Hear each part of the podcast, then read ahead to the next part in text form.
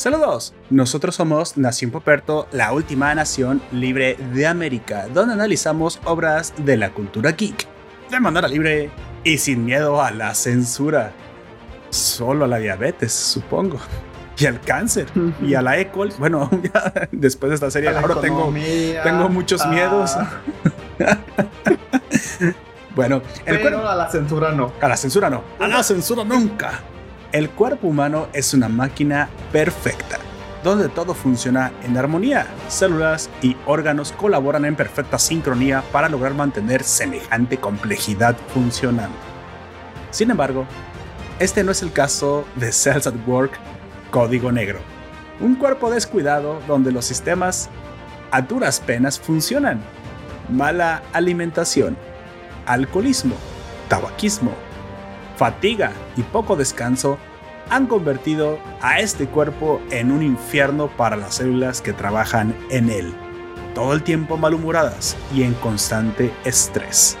En un ambiente así, nada puede durar para siempre. Disfruta de esta educativa y terrorífica historia porque comenzamos.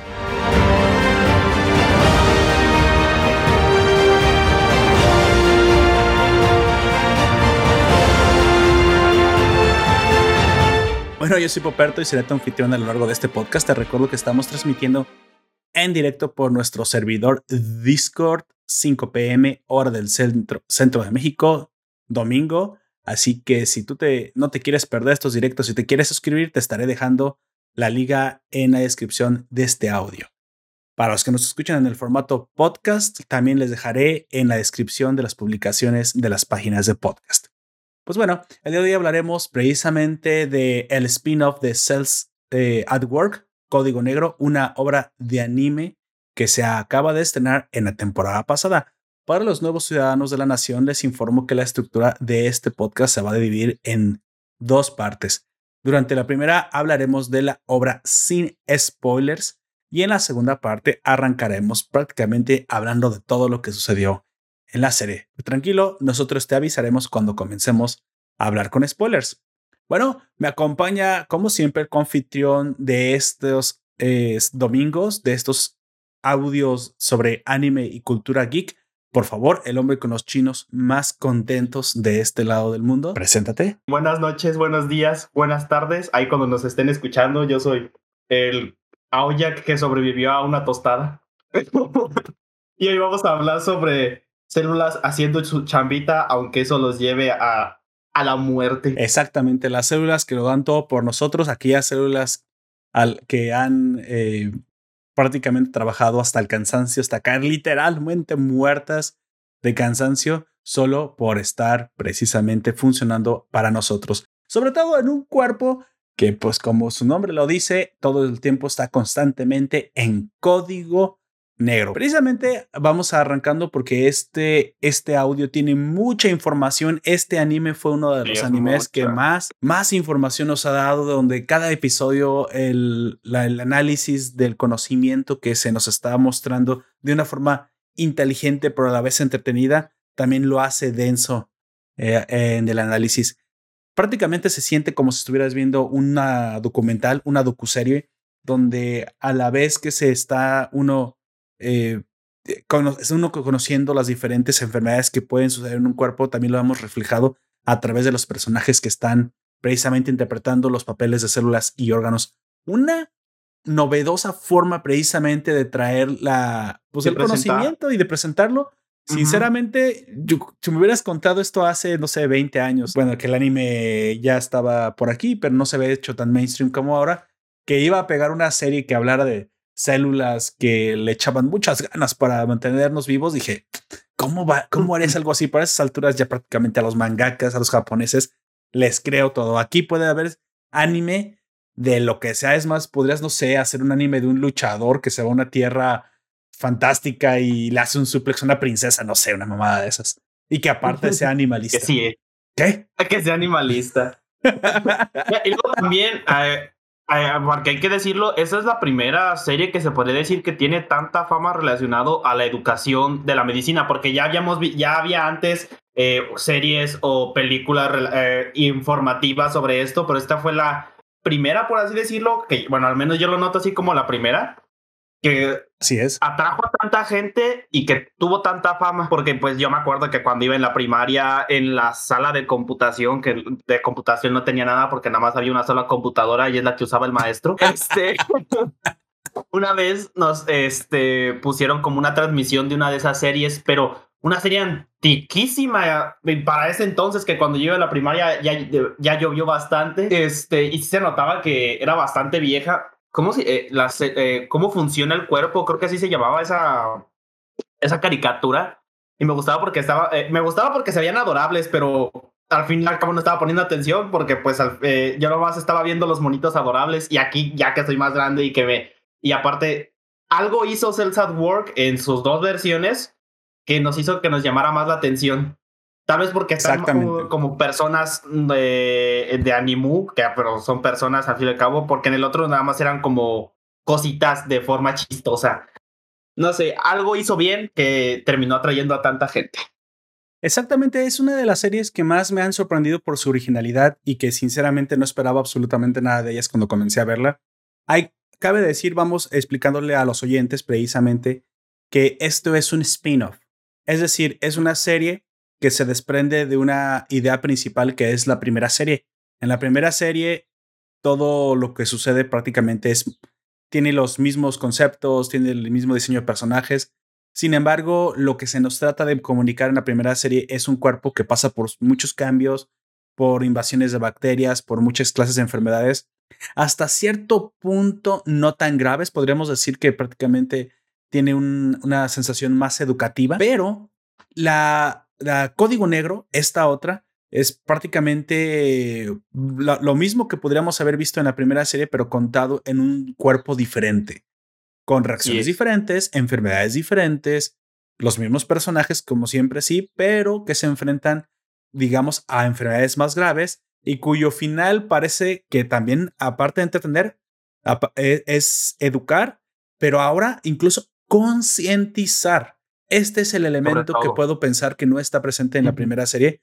¿Por qué? ¿Por qué concientizar, Poperto? Porque precisamente lo que estamos viendo es un cuerpo consecuencias. en decadencia exactamente por malas costumbres que nosotros los humanos solemos tener en ocasiones debido al estrés, ritmo de vida, em, falta de e, e, sueño, etcétera, etcétera, etcétera. Así es. Así que Cells Work Code Black nos trae precisamente a un mundo, a un cuerpo donde todo se está literalmente cayendo a pedazos. Ahora, me encantaría. aparte de todo eso, pues que tú ya mencionaste, hay algo en el estilo de animación y también incluso a veces en los diseños de los personajes que los hace distintos, un, poco más distintos de los de Celsa World normal. Porque en los otros, eh, yo creo que podría ser la paleta de color o algo así, porque todo es mucho, como ya dijimos, es mucho más oscuro, es este, mucho más crudo y sobre todo, eh, eh, sobre todo en la parte en la que hay sombras, en Cells World normal es un sombrado como digamos convencional en el que se puede decir que nada más está como una línea un poco difuminada y que de ahí para allá está como con eh, un poco más así oscuro. Es, así es. Y en este caso no, está, tiene líneas. El chiste es para diferenciarlas. Sí tiene su, también su estilo a la hora de diferenciarlas, porque si tú estás viendo dos escenas en las que parecen personajes parecidos, de todas maneras te vas a dar cuenta de que una es Cold Black y la otra es la versión normal. Da la impresión de que es mucho más adulta y mucho más sombría Cold Black. ¿No te da esa impresión a ti también? Así es. Y precisamente lo que, es que nos, lo que nos está contando es una historia mucho más fúnebre, una historia mucho más, digamos, acercada a una tragedia que eh, sí, a lo mejor la primera serie tenía como objetivo contarnos algo y educarnos al mismo tiempo, pero como dije, esta, de hecho, se toma algunas licencias, se salta ciertos conceptos, eso es lo que noté y se los repetiré a ustedes si es que no han visto ninguna de las dos series, pero su objetivo es más rápido concientizar y demostrar más bien las consecuencias que suceden precisamente de llevar una vida poco sana. Así que pues, vamos comenzando. Cells at Work, código negro. O Hataraku Saibu Code Black, como tú quieras decirle. Yo nada más quiero aclarar un concepto para los que no saben exactamente cuál, qué significa el sufijo code black, en, algún momento lo habíamos dicho y por ahí eh, habíamos... Con la recomendación que yo di ya hace un tiempo. Que era, pero lo fui a buscar y encontré exactamente lo que es. Eh, es algo que yo ya había dicho y de hecho tenía razón. Nada más no había especificado exactamente en qué situación se utiliza. Code Black es un estándar utilizado por muchos hospitales de forma internacional se gestó en Estados Unidos, ya saben que aquí es donde se estandariza todo, y se utiliza precisamente un, en la sala de emergencias de los hospitales, prácticamente en cualquiera que use este sistema de códigos de colores. Hay varios códigos, verde, rojo, azul, que significan varias cosas, pero específicamente el código negro, que es el que nos interesa, significa que la capacidad de la sala de urgencias ha sido superada. Es decir, que los doctores de código de, urgencias están trabajando con sobrecupo. Demasiado. Es, cuando tienen personas ya, en los pasillos. No es cuando está llena, de hecho, porque eso es código rojo. No, código negro es que se ha superado la capacidad del hospital. Y cuando un hospital cae en código negro, lo que se debe hacer es precisamente pedir ayuda a hospitales cerca de la zona que compartan la carga de urgencias de ser posible. También inmediatamente se da aviso al centro de ambulancias, y me, no recuerdo bien exactamente cómo, cómo se llama, pues cada vez cada, cada, país tenga su propio código para decir esto, pero básicamente... la Cruz Roja, porque la Cruz Roja está en prácticamente... No, eh, eh, no, no, sé a lo que me refiero, no exactamente a eso, no, porque de hecho te digo, fui a investigar y aquí eh, obtuve información que no conocía antes. Parece ser que esto ya no se utiliza. Ya no es que llames a un hospital y el hospital te mande su ambulancia necesariamente. ¿A qué me refiero? Todas las ambulancias tienen que estar supeditadas a un centro de control para que no se pidan dobles ambulancias a una sola mismo lugar. a un mismo lugar. Así que ah, lo que se hace es que se da aviso a este centro de, eh, ambulancias para que las siguientes que, que, van a llegar a ese hospital ya no lleguen y tomen la ruta del camino más cercano. ¿Por qué? Porque precisamente todas las ambulancias, independientemente del hospital que sea en una emergencia, ¿sí? En una emergencia. Tú puedes pedir una ambulancia privada para, no sé, tu esposa se comienza a sentir mal, se le, se le va a romper la fuente o ya llegó su tiempo para la cesárea. No es tan urgente, se pide la ambulancia, vas al hospital que tú pediste, es más, ahí mismo te la pueden mandar y no hay urgencias. Cuando no hay urgencias, así se trata. Pero cuando hay urgencias, todas las ambulancias de urgencia se supeditan a un control único, al menos en Estados Unidos, que dice a qué hospital vayas, porque por ley te tienen que mandar al más cercano pues, obviamente por la urgencia. Sin embargo, cuando se tiene código negro, se tiene que dar aviso porque ya no pueden llegar más ambulancias a un hospital que ya tiene la sala de urgencias eh, superada.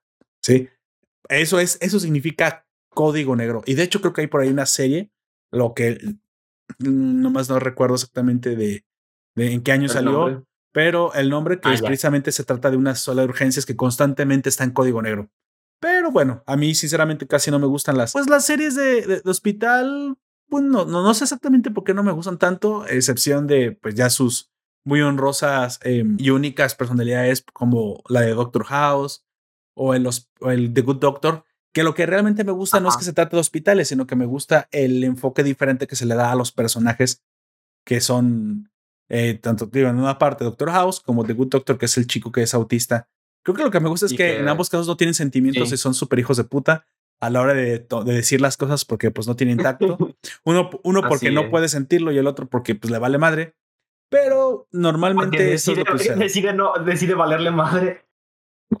Exactamente, porque decide que le, él decide que le vale madre. Pero bueno, precisamente vamos arrancando con hablarnos un poquito de lo que es el cuerpo, este mundo, el, el ambiente eh, de que se desarrolla cómo, el mangaka plantea o cómo imagina el, el, mundo.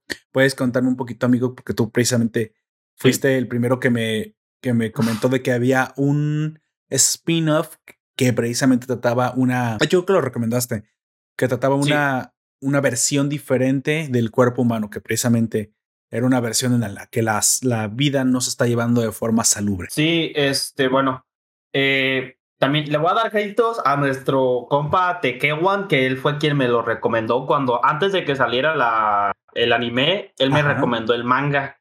Oh. Este, y pues eh, yo ya había visto pues el Southwork y estábamos hablando de eso y él fue cuando me dijo que viera, que leyera en este entonces el Cold Black porque era mucho más crudo y sí, Y si ustedes ya vieron el anime, en el manga es mucho peor.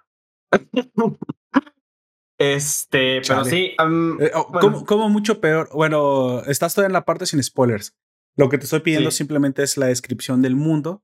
Eh, que, es, pero ¿me puedes dar un ejemplo como de mucho peor? ¿Es más explícito el dibujo? ¿Será lo que me estás diciendo? Mucho más explícito. Ah, este, la, las expresiones, a pesar de, pues, de que son un poco más oscuras que el normal, de todas maneras notas que hay como cierta, ¿cómo se dice? Niñez, por así decirlo. Este, un toque infantil, por así decirlo, para que no sean tan, tan fuertes, por así decirlo, ¿no? En, en otros. un poco este, suavizado, ¿será? digamos suavizado. Eh, cuando lleguemos a, a, lo del primer capítulo, voy a dar un ejemplo mucho más concreto de esto. Ah, ok, perfecto. Este, y bueno, el mundo de Cells at Work, porque pues Cold Black es un spin-off. En esto se trata de que pues viven y conviven todo tipo de células dentro de nuestro cuerpo, el cual funciona como una fábrica o como varias fábricas, que esas fábricas serían este, nuestros órganos para el fin de mantener nuestro cuerpo sano o en un buen funcionamiento. Exacto. Pero en el caso, en el caso de Cold Black es como tú ya dijiste, un cuerpo decadente, porque no solamente es que tenga un problema y ya como en Cells at Work normal, eh, spoiler supongo, de Cells at Work normal, eh, la chica, porque en ese entonces, en ese cuerpo es una chica y en Cold Black es un, eh, es un hombre, Tampoco es que eso influya demasiado, ¿eh? Tampoco es que se influya el sexo del, del cuerpo, mm, nomás te, para identificar ciertas cosas, pero no es ah, realmente diferente.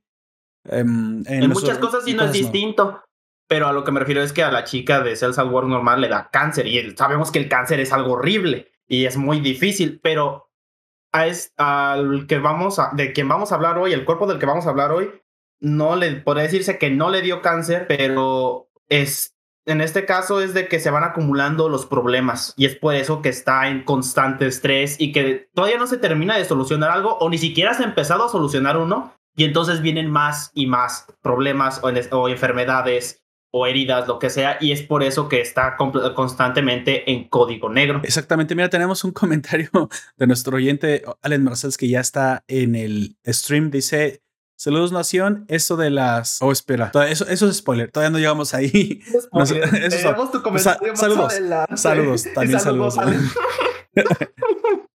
Exactamente, bueno, esos son los antecedentes, ¿no? Tenemos un cuerpo en la primera serie, como ya dijiste, que se va enfrentando a diferentes enfermedades más como para instruirnos y educarnos y que aparte nos van identificando un montón de células diferentes.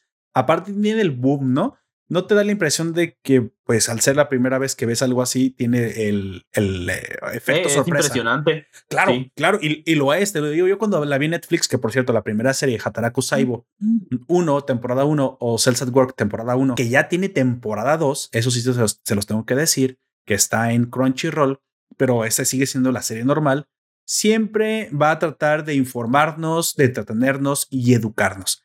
Como dije, God Black va sobre problemas, como dijo Jack, que se van acumulando, que tú pensarás, ah, oye, eh, pues sí, una, una, célula cancerígena que apareció en el, en el 1, ¿no? Eso es menos grave que lo que le pase a este tipo. Sin embargo, creo que lo que más me impactó es que, o lo que más me gustó, con lo que más me pude identificar, y tú estarás de acuerdo conmigo o no, es que en este episodio, en esta temporada, los episodios nos van eh, acumulando, como tú dices, eh, problemas uno tras otro, pero cuya naturaleza es mucho más identificable con uno. Es decir, yo, yo Poperto o tú, Jack pienso que lo que sucedió en la 1 es muy divertido, muy instructivo, muy educativo. Creo que la cultura que se nos informó o el conocimiento médico básico que se nos inoculó a través del entretenimiento, ok, está muy bien. Pero en la 2 dices, ay, güey, ay, güey. Eso me pasa, eso me pasa interior. Eso me puede pasar a mí o tengo algunas de esas cosas o me han pasado algunas de esas cosas. Porque lo que sucede en la, en la Cold Black es que precisamente son, no son como enfermedades al azar, ¿no? O sea, en la primera, oh, de repente, no sé, se rompió un hueso y ves, ah, cómo explota la, no sé, la pierna, yo qué sé, y cómo van en chinga todos los células a defenderte de una rotura de hueso. Eso es un accidente. Pero, ¿y qué pasa si comes mal, güey? ¿Qué pasa si no duermes Porque es algo que tú estás haciendo conscientemente. que está pasando al interior de tu cuerpo, güey. E-, ¿Eres consciente del daño que realmente que vas acumulando a través del tiempo sobre tus órganos y tus células? ¿Eres consciente realmente en qué puede acabar esto? Y dices, otra vez, ay, güey, ¿no, ¿no será que yo estoy eh, reflejándome o, en el espejo de, de, la serie? Eso es lo que quería decir. Code Black creo que llega más al espectador, sobre todo al espectador hombre, porque pues él, porque muchos de los problemas eh, se puede reflejar en uno. Eso no quiere decir que las mujeres no pasen por estos problemas, porque en cuanto empecemos a decirse que es un poco común en nosotros. Sí, sobre todo me imagino que el capítulo de que tiene que ver con los órganos reproductores masculinos, pues sobre todo ese, ese definitivamente no, hay posibilidad de que les pase. ¿eh? A menos que seas futanari y entonces dirás, ¿qué? Bueno. ¿Qué? Así. ¿Será que? Ale Marcel, aquí todo lo solucionan con drogas. No, drogas no precisamente, más bien medicamentos. Eh, sí, no te voy a negar que de vez en cuando sí terminan usando algo más potente para solucionarlo, pero digamos, digámosle medicamento a, todos, excepto pues a la que... Por favor, amigo, háblame un poco precisamente de los antecedentes ah, técnicos de esto. Este, Cells at Work Black o en japonés Hatarako Saibou Code Black eh, es, una, es un manga japonés eh, del, que es un spin-off de Cells at Work de Akane Shimizu. El manga es escrito por Shigetsu Harada. Ah, porque ese tampoco no lo dijimos. El escritor y el eh, no es el mismo, o el creador no es el mismo de Cells at Work, es otra persona.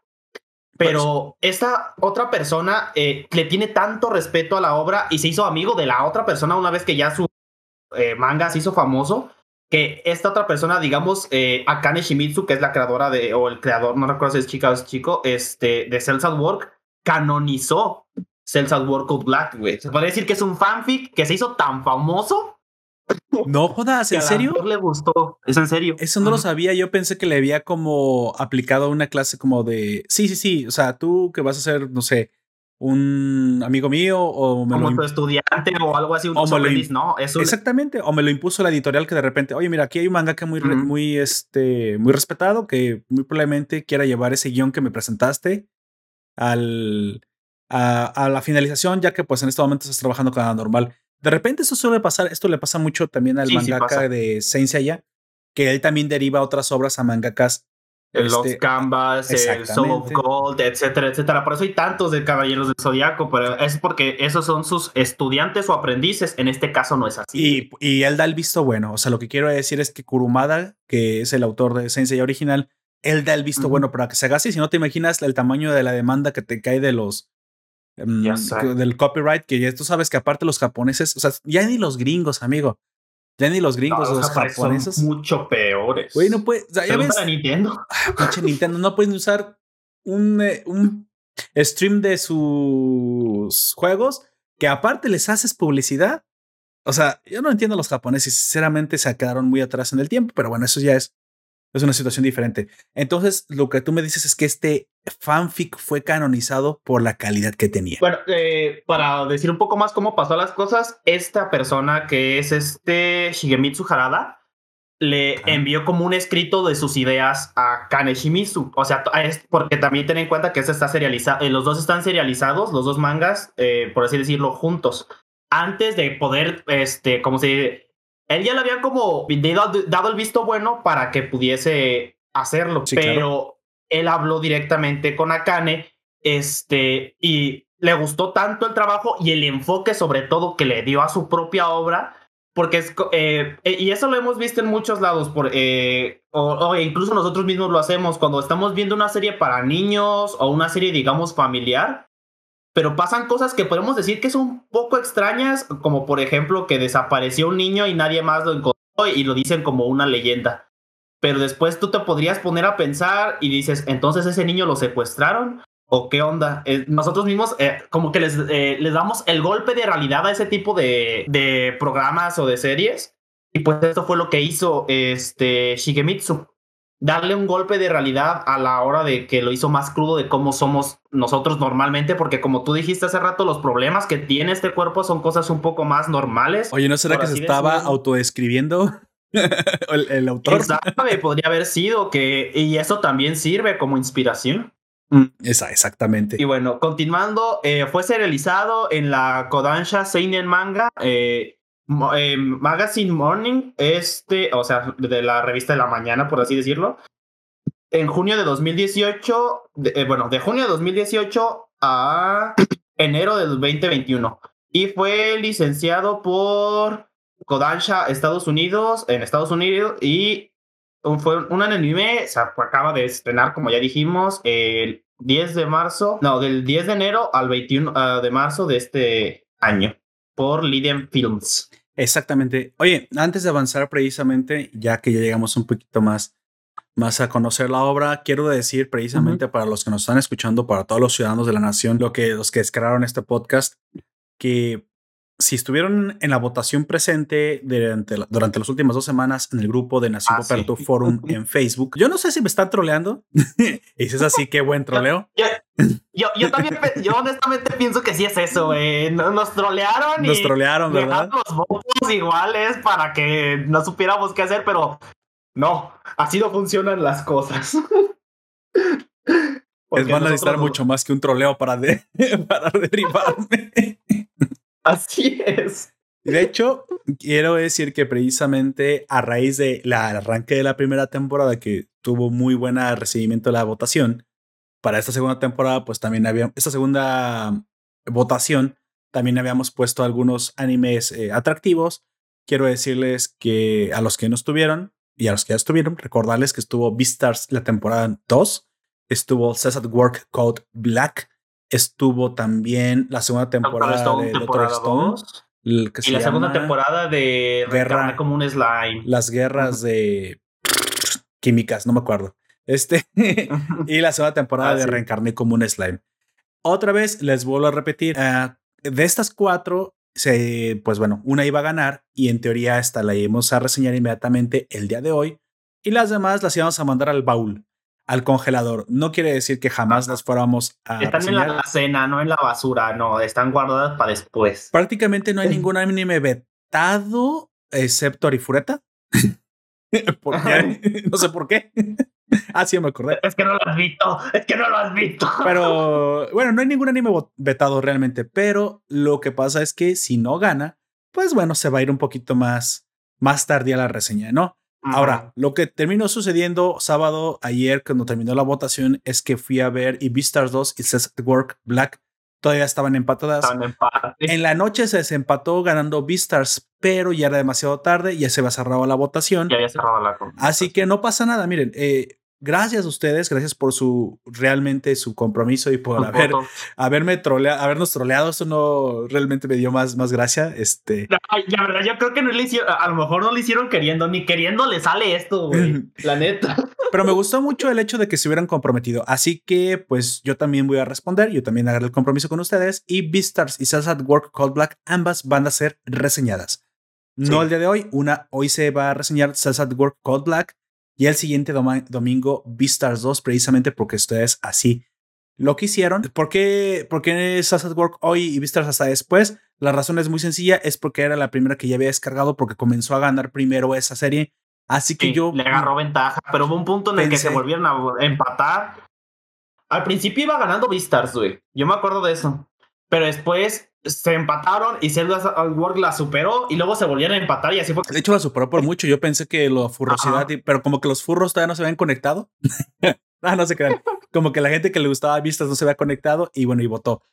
También, de hecho, me sorprendió que quedó a un solo voto, casi por ser triple empate, la de reencarné como un Slime 2, pero ya hubiera sido el colmo, ¿no? Pero bueno, ese es el aviso que les tenía que dar. En la siguiente ocasión estaremos reseñando Beastars 2 porque ustedes así lo quisieron. La venganza de los furros. En la votación. Cuando termine esa otra votación, pues ya pensaremos cuáles poner. Y pues bueno, como dije, las que perdieron no están vetadas del canal, pero obviamente van a tardar más en salir. ¿Sale? Ahora sí continuamos, amigo. El mundo, pues ya lo describiste bien, ya nos dijiste precisamente de, de qué se trata. El autor, pues eh, lo que yo no esperaba es que fuera alguien diferente. Esto me enteré hoy mismo también. Y qué bueno, ¿no? Qué curioso que este tipo de situaciones sucedan. Y supongo que la intención del segundo autor fue precisamente retratar algo que se pudiera, se pudiera como más adecuar a la vida de un japonés.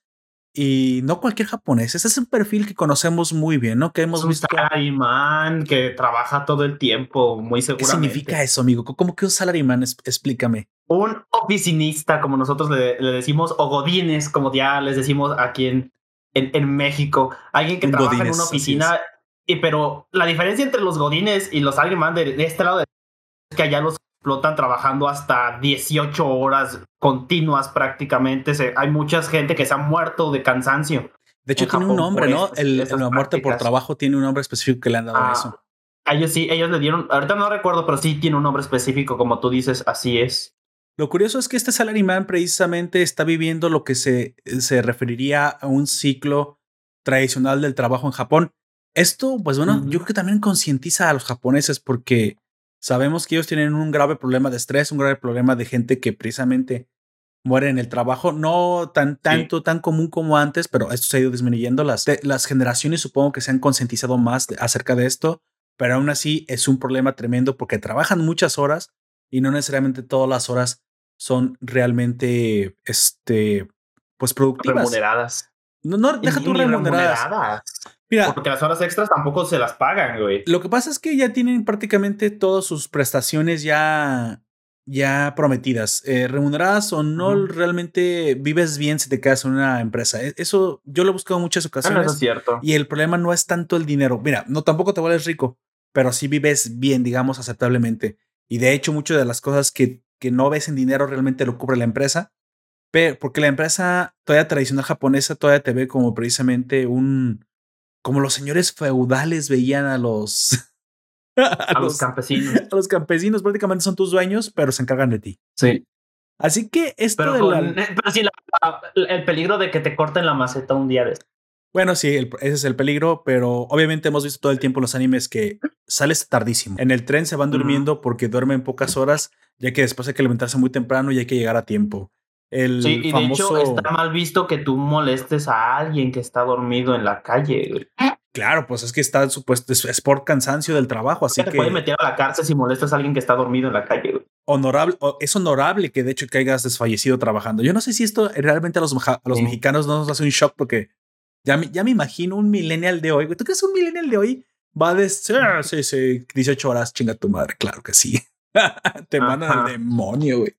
Ya sé. Aquí no quieren trabajar No, más que pero cuatro. nosotros, eh, digamos, más que en México sí estamos, un- se puede decir que sí estamos un poco más a- acostumbrados a este ambiente, pero la diferencia es que el ambiente en el que nosotros estamos es porque la de a huevo son ocho horas, pero hay gente que hace dobles turnos o que trabaja en dos trabajos y es por eso que hasta lo podemos ver de un poco, de una manera un poco más De hecho, a comparación de otros lados. nosotros no estamos tan mal en el sentido de que trabajamos mucho, pero también somos súper improductivos como los japoneses, ya que después de Japón en Asia, nosotros somos el, el siguiente país con más trabajo, con gente que más trabaja en el mundo. Y, y, si realmente tomas en cuenta la- el trabajo efectivo, los mexicanos somos los más trabajadores del mundo, Sí. incluso por encima Porque de los muchas japoneses. veces- Ajá, muchas, eh, pero es que esas, las cifras que se muestran son las de las empresas y los oficiales, porque como tú dices, hay trabajos afectivos que nosotros A eso me iba a referir, Oh. porque la informalidad aquí Ajá. es muy común y eso realmente no se mide en Sí. Japón, pero aquí, por informalidad, si la metemos dentro del trabajo efectivo, está muy por encima, bueno, no tan por encima de los japoneses, es como una media hora o una hora más por persona, pero eso es, o sea, ¿estás de acuerdo que a esos niveles, o sea, el infierno y tantito menos no es realmente algo que sentirse orgulloso, ¿verdad? No. Pero ¿qué pasa? El Mexi- o sea, y eso también le pasa mucho a los hispanos, pero nosotros yo creo que porque somos más ciento y tantos millones, pues bueno, eso se nota mucho más. No sé qué hay en nuestra cultura específicamente que nos pase aquí arriba que somos así. Sin embargo, no producimos ni madres. o sea, sí, pro- problema. sí producimos, pero no para el muy nivel. poco en comparación. Exacto, un gringo hace en una hora cuatro hasta cinco veces más que nosotros.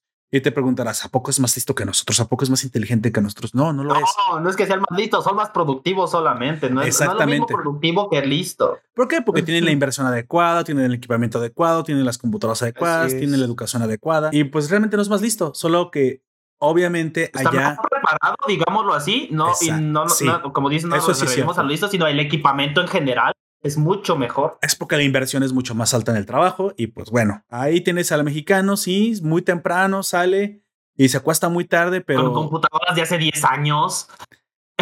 Ya no solamente eso, sino también las eh, las implementaciones del trabajo. O sea, tú, ¿en qué trabajas? Ah, no, pues trabajo vendiendo en una tiendita. O sea, hay mucha microempresa de retailing cuando pues realmente la que más genera riqueza es la manufactura. Y no somos un país precisamente completamente industrializado. La mitad del país sí está industrializado. Esa mitad. La mitad de arriba. Qué bueno, no nos preocupa. Allá, qué bueno.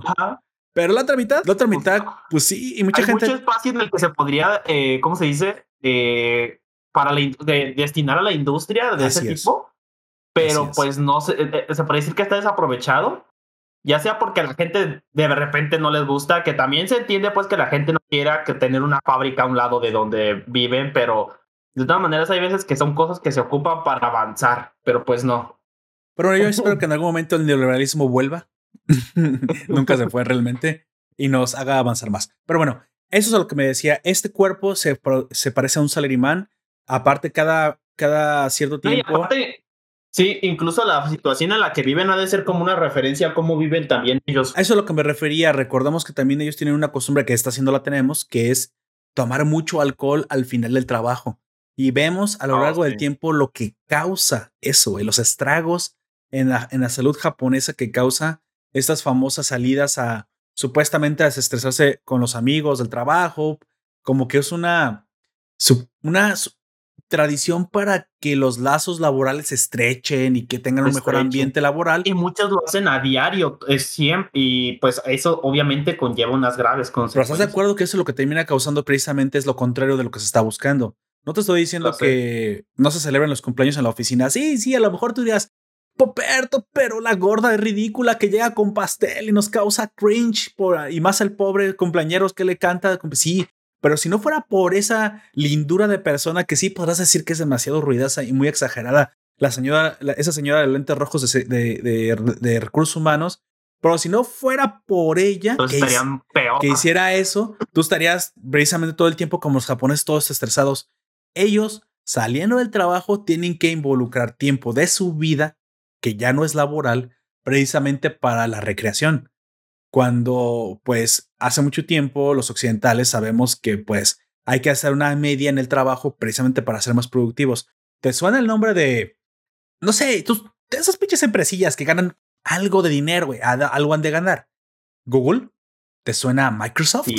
¿Te suena Tesla? Bueno, Tesla no, en este momento es un infierno Tesla, ese es un mal ejemplo.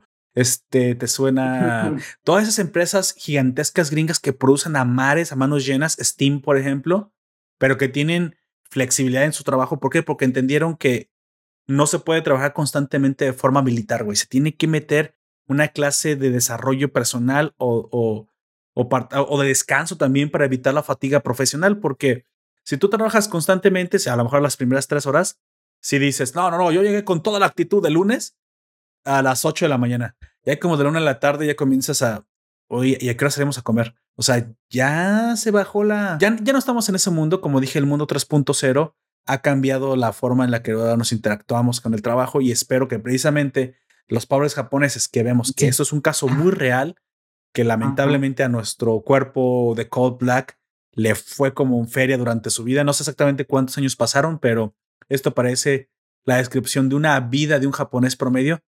Pobrecillo, sinceramente, al final dije, mm, ay, eh, y, sobre, e, y también está, el problema de que está mal visto pedir ayuda, güey. Esa es otra. Sobre todo. Nosotros sí nos quejamos, los, los mexicanos y en general los hispanos, es, ay, nos me quejamos un chingo, pero seguimos trabajando y seguimos haciendo cosas, pero nos quejamos.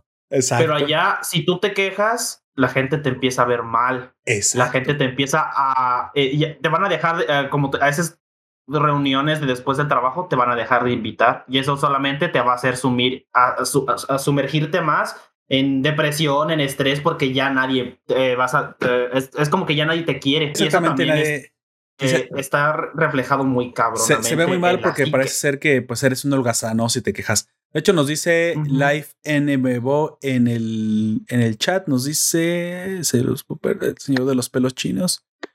Saludos. Saludos. Ah, ah, es que ahora nos saludó por otro. Mira, nos saluda por todos lados. Ese live NMO está en todos Así lados. Es. Está en todos lados. Bueno, entonces, bueno, esa es una historia del estrés. Básicamente, eso es lo último que les puedo decir antes de que comencemos a hablar con spoilers. Esto es la crónica de un, de un Godín anunciado. ¿Te gusta? ¿Te gusta ese título? Vamos entonces arrancando con la parte con spoilers, nada más, pues bueno, si tú no has visto la serie y quieres disfrutarla, pues puedes pausar aquí, ir a ver la serie y luego volver con el análisis o si te deseas quedar también te vas a entretener, la vamos a analizar a, a grandes rasgos, pero también vamos a hablar de los problemas, sobre todo los médicos que se van tratando capítulo a capítulo, ya que es muy interesante cómo se nos va demostrando, cómo se nos va eh, distribuyendo una crónica de eventos que muy probablemente tú, el que nos estás escuchando en este momento, puede que esté en alguno de estos pasos, no esté sufriendo tal vez alguno de estas afecciones que son tan comunes en las personas que trabajamos, ya no solamente en una oficina, que trabajamos día a día. Y sé que el estrés es parte de nuestra vida diaria, pero no por eso tenemos que sacrificar nuestra salud. Cuando decidimos hacer caso omiso a nuestro propio cuerpo que todo el tiempo nos está avisando que algo está mal, pues bueno, suceden casos como las que vamos a analizar precisamente en este, en este podcast. Pues bueno, sobre advertencia, no hay engaño.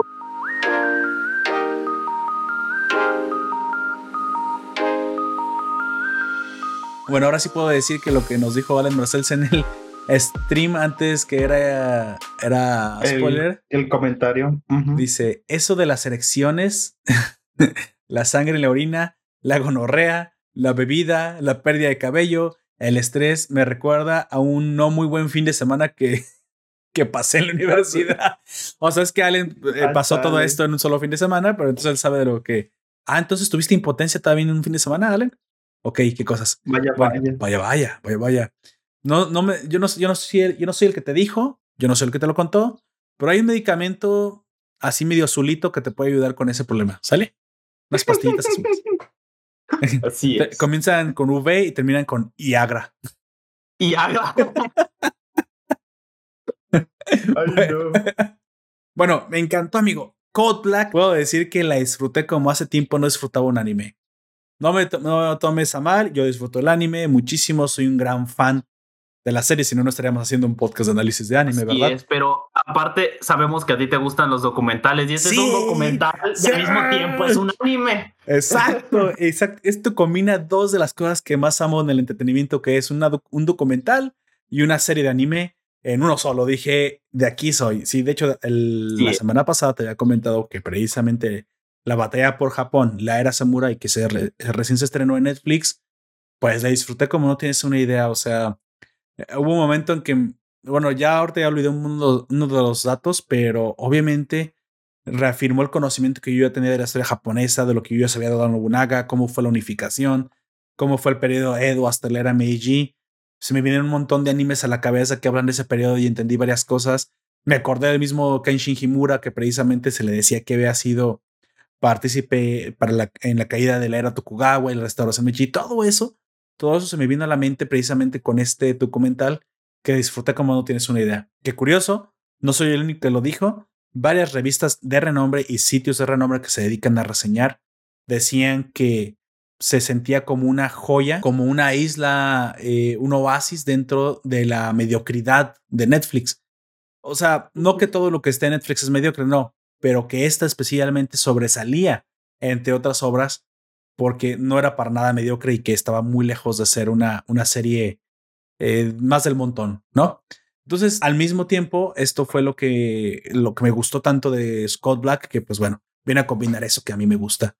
Háblame un poquito de lo que ahora nos plantea Scott Black, ¿no? Ah, ya en el, hablando del lore, hablando de su propia mitología, siempre se nos cuenta los enfoques del cuerpo, pero a través siempre de un protagonista específico o de un par de protagonistas, porque simplemente no va saltando de, de órgano a órgano. No es realmente un documental que te va hablando de cada uno de los órganos, de las funciones, con un narrador. Sí, los, sí lo tiene, tiene el, clásico narrador y sí te habla de las funciones, pero tienen un hilo conductor, ¿no?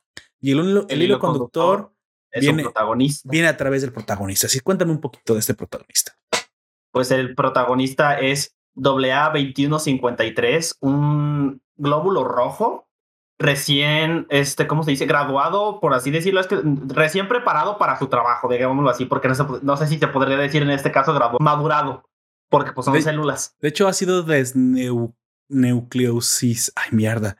Básicamente le quitaron su núcleo. desnucleidado, creo. le, le, quitaron su núcleo precisamente porque hay que recordar que los glóbulos rojos no tienen núcleo.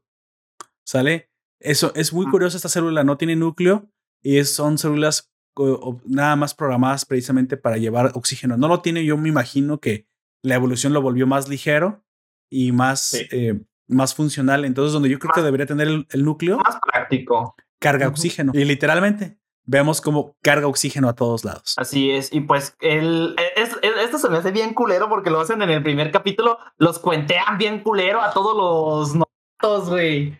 Les, les, enseñan como un video promocional, sí, este, en el que le muestran que es bien bonito trabajar ahí y, y, las plaquetas, el, eh, la, este, la, la, célula gástrica y, muchas otras salen así como de, aquí trabajamos y hacemos esto, se van a divertir, ¡yay! Y cuando salen... Güey, no es un golpe de realidad, es una cachetada de realidad, te atropella la realidad en esta puta serie. Todavía dice la célula gástrica, están utilizando ese viejo video cuando yo era feliz y creía en el futuro para... Eh, de hace, no, el vato dice de hace muchos años, de, imagínate cuánto tiempo tiene el vato para ya estar harto incluso del, del video, güey. Exacto. no. Sí, sí, sí. Ese, de hecho, me acordé precisamente de cuando estaba en la primera, no, no te pasó a ti. Bueno, tú eres otra generación. tenemos algunos años de diferencia, pero a mí todavía me pusieron en escuela videos no recuerdo si fue VHS o DVD, ahí sí ya no. Debió haber sido DVD, pero en algunas escuelas todavía utilizaban VHS y no porque no hubiera DVD, sino porque la, el, el, ¿cómo se llama? el presupuesto. El presupuesto no daba para comprar nuevo equipamiento, así es, así que todavía se usaban viejas películas en VHS sobre el cuerpo humano. Así es como, pues, vergüenza aparte, nos ponían en la, en el salón precisamente el clásico video de cuando un abejito conoce a una abejita y te gustan mucho.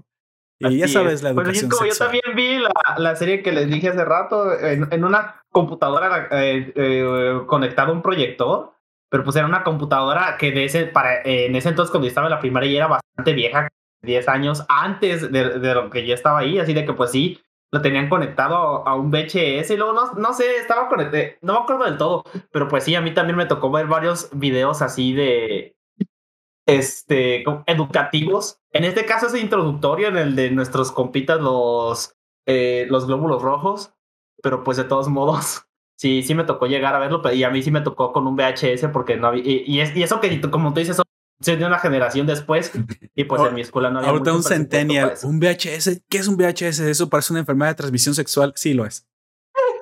no, ese es el VIH, no te equivoques, centennial, ese es el VIH. Si no sabe que es un VHS y que no, nunca lo sabrá ya ni modo, que vaya a un museo. Eso, que no se voy a equivocar, ¿te imaginas que le diga, oh no, tengo VHS a alguien? Hay que aclararlo, güey. Mamá, mamá, me dio VHS y la mamá le dio un infarto.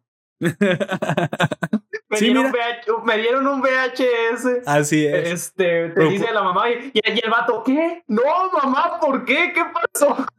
Chale. Ay, no. Bueno. Ya no me Pero pues sí. ¿De qué estábamos hablando? Ah, sí. Ah, sí.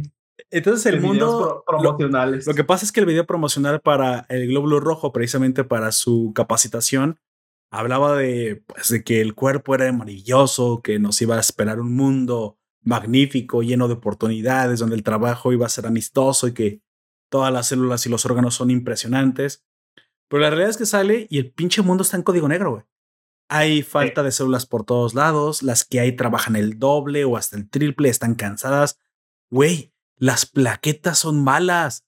Las morritas, güey, todas lindas, bonitas. también están todas cansadas. Pero son, son plaquetas malas, güey. Sí. Pinches Por ahí, no me acuerdo dónde vi que la plaqueta, la línea pues, es como si fuera una Karen atrapada en el cuerpo de una niña. Dije, ah, no mames, eso sí es cierto. Muévete, novato. No tienes tiempo que hacer. No tienes otro que, que hacer. Deja perder el tiempo. Pero una, niña, una niña así bien bonita que te hable así, güey. Dije, no, así está muy hardcore. Pero bueno, eso es lo que ha llevado a este extremo, ¿no? El hecho de que llevan tiempo a sobremarcha y ya prácticamente nadie tiene tiempo para, para siquiera ser amable uno con el otro. Esta es la condición precisamente que provoca el código negro en este cuerpo. ¿Te parece que hablemos un poquito de, glosario? Vamos a dar un poquito de, términos para que conozcamos a las diferentes células que nos vamos a encontrar. Las más, las más icónicas, que prácticamente van a ser las más interesantes, que si ustedes ya ven la primera serie, pues bueno, esta serie, eso es lo que precisamente se salta. Va más rápido y de hecho incluso cuando en la primera serie las plaquetas se nos introducen desde el primer capítulo, en esta serie las plaquetas incluso son introducidas como por ahí del capítulo 10, aunque ya las conocíamos, ya los habíamos visto, pero como ellas están, tienen tantísimo trabajo, no tienen. E, es como que ni el narrador dice, es que ellas no tienen, eh, les faltaría decir, tienen tanto trabajo que no puedo, que no tengo tiempo de, no tienen tiempo de que yo las presente. Ajá, no sé. Entonces todavía te digo, hay capítulos avanzados en los que se nos dice muchísimo muy rápido quiénes son los, o qué, cuáles son sus funciones que no se nos habían dicho. Como ya hablamos, los eritrocitos o los glóbulos rojos que transportan sangre son, pues bueno, los personajes principales junto con los leucocitos, que son glóbulos blancos. Los blancos. Pero de primera respuesta. Es decir, son aquellos glóbulos blancos que al, al presentir la entrada de una bacteria, un virus, un cuerpo un agente extraño. Exacto. Se diferencian un poco de los macrófagos y de las células T asesinas. ¿Me quieres decir exactamente ¿Por qué son diferentes de estas otras células? Porque pues son nuestra primera respuesta ante todo y son las que se mueven mucho más rápido, los leucocitos. Las otras, se, se podría decir que las envían, pero las envían cuando ya, que los leucocitos muchas veces se encargar solos de los problemas. Sobre todo si es una bacteria o un agente al que están acostumbrados. Pero como vemos más adelante, eh, creo que es en el capítulo 12, este, cuando ah, encuentran un agente que, ni, que no saben y, las, eh, y todos y no saben qué hacer y mandan a los y a las necrófagas juntos para ver qué macrófagas. es. Macrófagas. Macrófagas. Ajá. Y, y, y, aún así no saben qué es porque no te, termina siendo otra cosa por delante, pues, pero pues las macrófagas son las que se encargan, no, eh, es otro tipo de célula inmune, pero esta también, aparte de luchar contra los agentes externos, también se ejemplo de deshacerse de los eritrocitos cuando ya están dañados o, o de otras eh, células que están infectadas. Exactamente, porque ya los reconocen como dañinos. De hecho, la principal también diferencia que tienen las macrófagas con los leucocitos, o sea, con los glóbulos blancos que son de primera respuesta, es que las macrófagas son células que, que, son mucho más lentas, mucho más grandes, mucho más poderosas, pero precisamente que aparte tienen una cualidad única que son capaces de generar el antígeno necesario para detectar al, al virus o a la bacteria. Es decir, ellas son las que terminan eh, produciendo, digamos, la información del anticuerpo. Las primeras, los leucocitos, ni siquiera preguntan, o sea, ellas ni siquiera se encargan en, en, en generar absolutamente nada de información, ellas simplemente llegan a destruir, porque precisamente la primera respuesta tiene que ser así. Las, y, es muy raro que fagociten, eh, que fagocitar es comerse una célula para dar información, pero eso es muy, muy... Eso ya lo hacen si es que la destrucción tarda un poquito más. Vemos también los procesos de cómo, cómo reaccionan las células. Eso también lo veíamos en la primera serie. Primero los glóbulos blancos leucocitos resonaban, luego las macrófagas, y en algún momento, si la infección persistía y era muy potente, pues entraban las células T asesinas. Aquí también las podemos ver. Las células T son células mucho más especializadas, mucho más poderosas, precisamente ya con la información de los antígenos que previamente habían obtenido de las macrófagas, que van a encargarse del problema cuando los leucocitos eh, no han podido solucionarlo todavía. Quienes envían estas células especialmente son las células auxiliares o las células de ayuda que precisamente comandan a estas células especiales.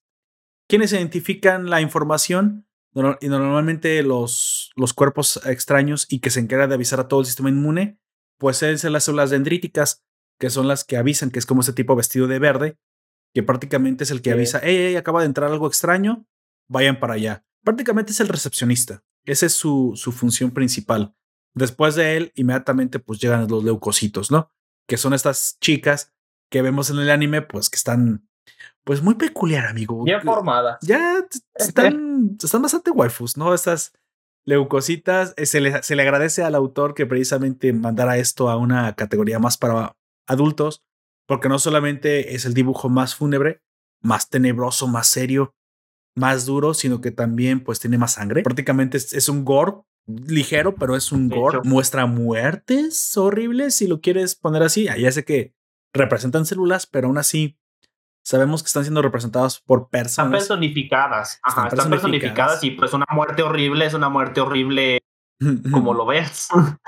Es, exactamente. Y ellas, pues, están bastante, digamos, eh, así como a como, como a Naya le hace enojar. Como al candidato, bueno, supongo, este, este político mexicano, Anaya, le hace enojar que tú tomes una, una caguama, una cerveza. Yo creo que también a las feministas les, les ha de enojar mucho la forma de las leucocitas, güey, porque están hipersexualizadas. Sí. Así que, pero bueno, eso se agradece. Está súper bien. Creo que ese es la, el gran acierto también de esta serie que se toma esas libertades. Porque, pues bueno, el japonés no deja de ser japonés y el fanservice no deja de ser fanservice. Así que nosotros occidentales solamente podemos decir arigato.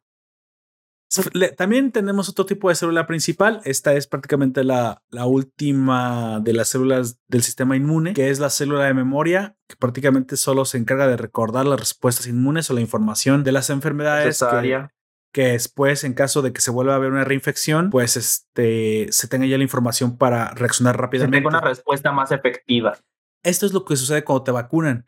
Para aquellos que, bueno, o ahorita en este momento están viendo que muchas personas le están vacunando contra el COVID, lo que está sucediendo es que precisamente lo que hacen es que están ingresando información, pero de manera em, segura.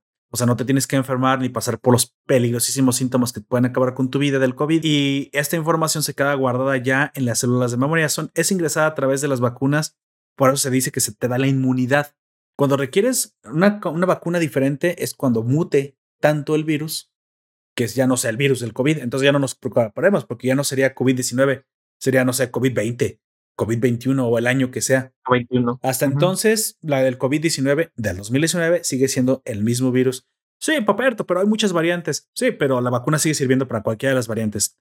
Porque son en, en variantes. siguen siendo igual. Sí, cambian un poquito. Pueden serse un poquito más agresivas, pueden ser un poquito más rápidas a la hora de la infección.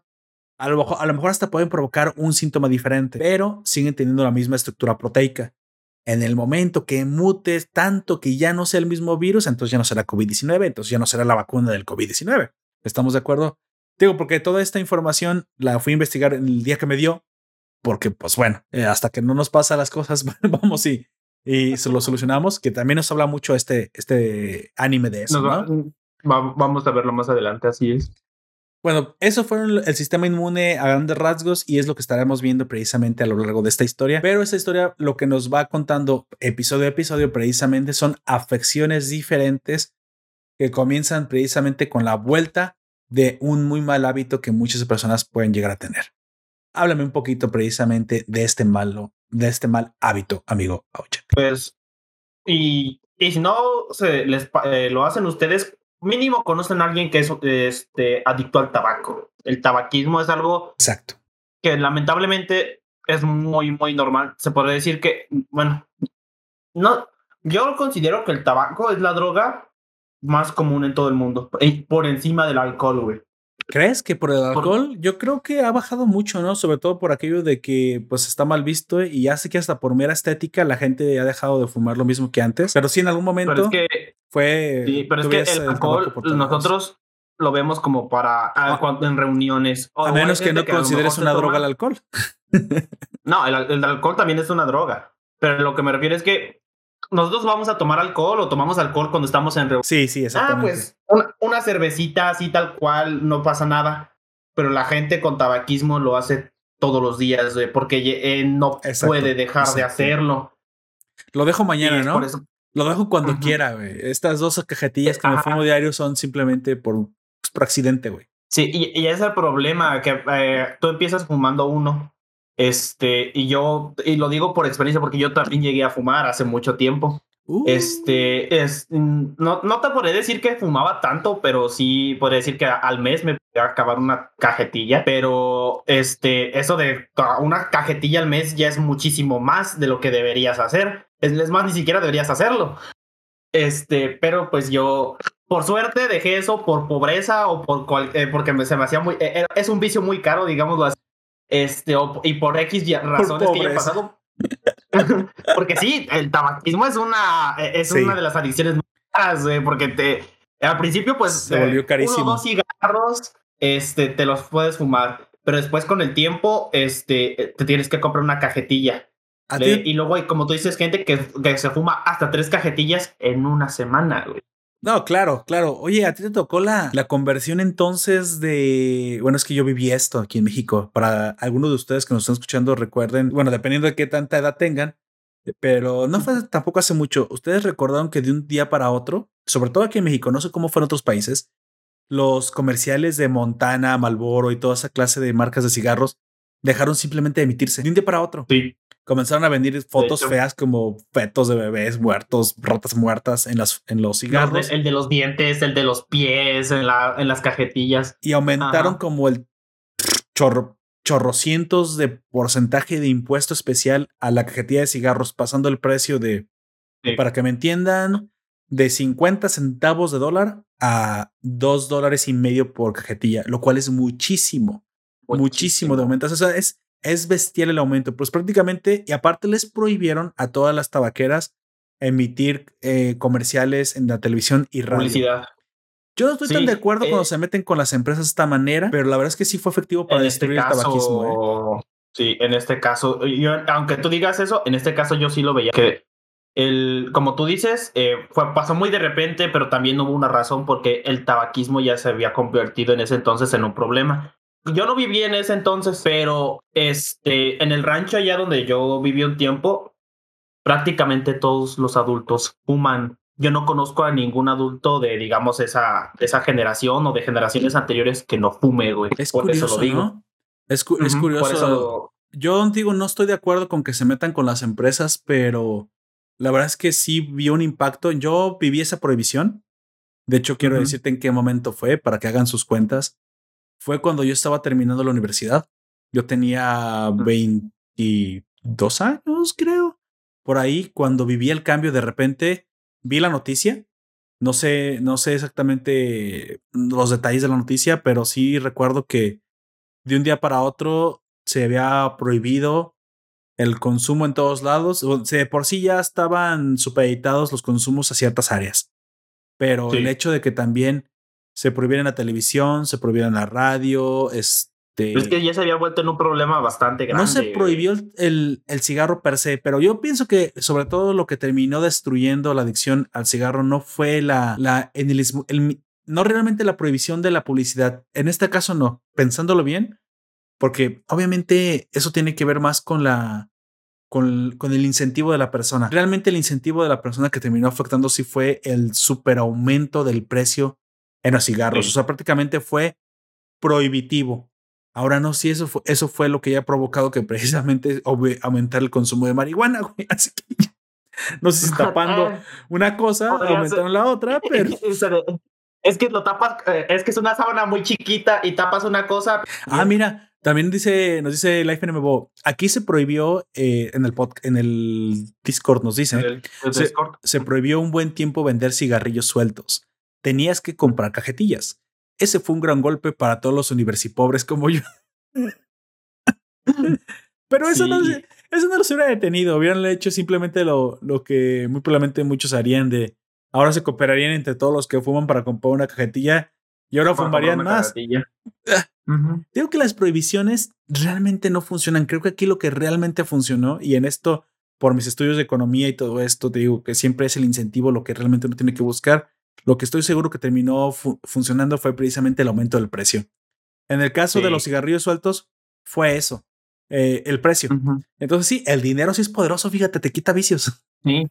No, pero bueno, también eso como dice de los cigarrillos sueltos, también está el vato que tiene mutillas y, y vende los cigarros sueltos baratos. También, o sea, eso, es imposible de prohibir. Es como la comida chatarra que trataron de prohibir y que ahora el, mensaje ridículo, no sé si saben ustedes, los que no son de México, que ahora toda la comida chatarra que tenga azúcar trae unos mega, mega stickers enormes que dicen. Y quitaron todas las mascotas, güey. Pero, o sea, desmadraron, prácticamente desmadraron la, la envoltura. Sí, había unos yogurts muy bonitos, con diseños muy bonitos, y ahora tienen unos mega, mega stickers negros encima que dicen: Cuidado, este alimento tiene exceso de azúcar como de 5 centímetros para que más o menos se, se den enorme, la gente, ¿no? Enorme. Y yo cuando lo agarro digo, sí, sí, tendré acceso a azúcar, pero me da acceso a felicidad, así que chica tu madre. Y yo me lo sigo tomando.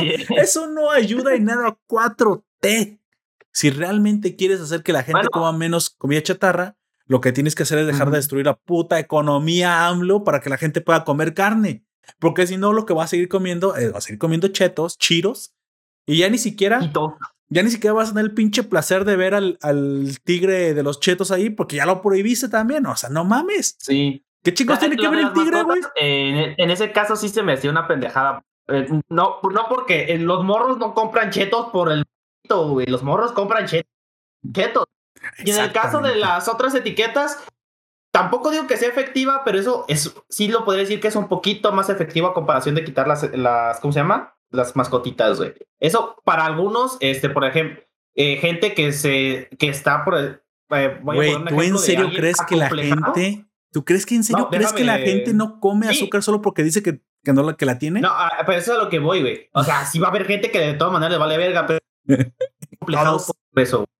A ver. Eso le puede, le puede hacer como concienciar. O sea, son casos muy específicos. Güey, el, azúcar se sabe. No es como que no supieras que, tenía. Ya sé, pero eso a lo que me refiero es, es como que a la gente acomplejada o a la que se cuida mucho, que mm, a lo mejor no leía esas cosas, pero como tú dices, esos son casos muy, muy pocos, son muy pocos casos a comparación de todo lo que comemos todos constantemente todo el tiempo. Por eso digo, es una solución, pero es una solución muy, muy, muy pequeñita. ¿Sabes qué sería irónico? que un güey dijera, ¿sabes qué? Voy a comprar algo dulce, déjame ver qué tiene azúcar, y que ahora se basen esas etiquetas para buscar cosas con este, azúcar. hace un tiempo, cuando recién salió todo esto, decía, no voy a eh, había un vato que estaba grabando, dice, no voy a comprar etiqueta. Y va revisando, y lo único que no tiene etiqueta son las cervezas, y el vato se lleva un six. que precisamente que precisamente es nuestro siguiente episodio, ¿no? Amigo, ahora háblame de, nuestro segundo vicio famoso y favorito, y muy probablemente el favorito de toda la nación. El favorito de muchos. Exactamente, que es el alcoholismo. El alcoholismo.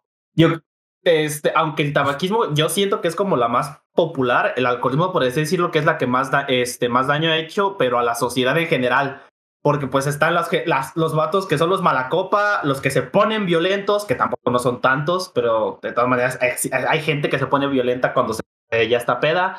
Y pues como, y el, ¿cómo se llama? El daño que nos hace a nuestro cuerpo, no digo que es, eh, es peor que el del, el del tabaco, pero el tabaco es un daño que solamente es físico alguien que es alcohólico te hace daño físico y psicológico. Por eso yo siento que es peor en ese sentido. Exactamente. Durante la serie hablemos un poquito también de lo que sucede en los episodios. Ah, en los episodios. Tenemos que glóbulo rojo, nuestro A2153, AA2153, que es muy importante recordar ese nombre porque si no se encabrona el del estómago. Entonces, este, e, este eritrocito precisamente vive varios fenómenos muy peculiares. Y eso es lo que me gustó, porque a través de estos ah, fenómenos, sí, sí. Uno. Eh, se me olvidó decir algo que sobre lo del manga que iba a decir que fue en el primer capítulo de Claro. Este, ¿Recuerdas que en el primer capítulo el senpai o el que le iba, el maestro, pero muere por algo que relacionado pues con el humo del tabaco dentro de las arterias y se asfixia y muere? En el manga se derrite el vato. No manches. Sí. E, es que es lo que te digo, te, da un impacto visual mucho más tremendo porque aparte estás viendo lo que realmente sucede en un cuerpo que muy probablemente es muy similar al tuyo. El tabaquismo genera una baja oxigenación en la sangre. Entre muchas otras cosas, lo, lo que sucede es que obviamente va obstruyendo cada vez más y llenando de hollín los, los pulmones y efectivamente, pues ya sabes, genera cáncer. Sí, y pues nos mata las células. En el anime solamente muestran que los asfixia pero lo, y en el manga es más, eh, por así decirlo, que es un poco más apegado a la realidad porque sí destruye las células, no las desintegra tal cual, pero las destruye de una manera más agresiva. No es simplemente que las quedan ahí muertas y ya luego se pueden, no, les las deshace por partes. Exactamente. Una de las cosas que nos muestran es que precisamente el dióxido de, el monóxido de carbono del humo del cigarro termina secuestrando en parte la función oxigenadora de las células eh, de glóbulos rojos y que precisamente esto es lo que baja la, la, oxigenación en la sangre. Así que yo creo que nada bueno puede venir de una baja oxigenación en la sangre. ¿eh? Creo que de ahí comienza a, pasar todo lo malo porque precisamente es, mira, la energía que uno come es tan importante o podría decir que incluso es, es, hasta menos importante que la oxigenación en la sangre porque al no estar el oxígeno presente, ¿cómo es que las células van a generar energía? No pueden.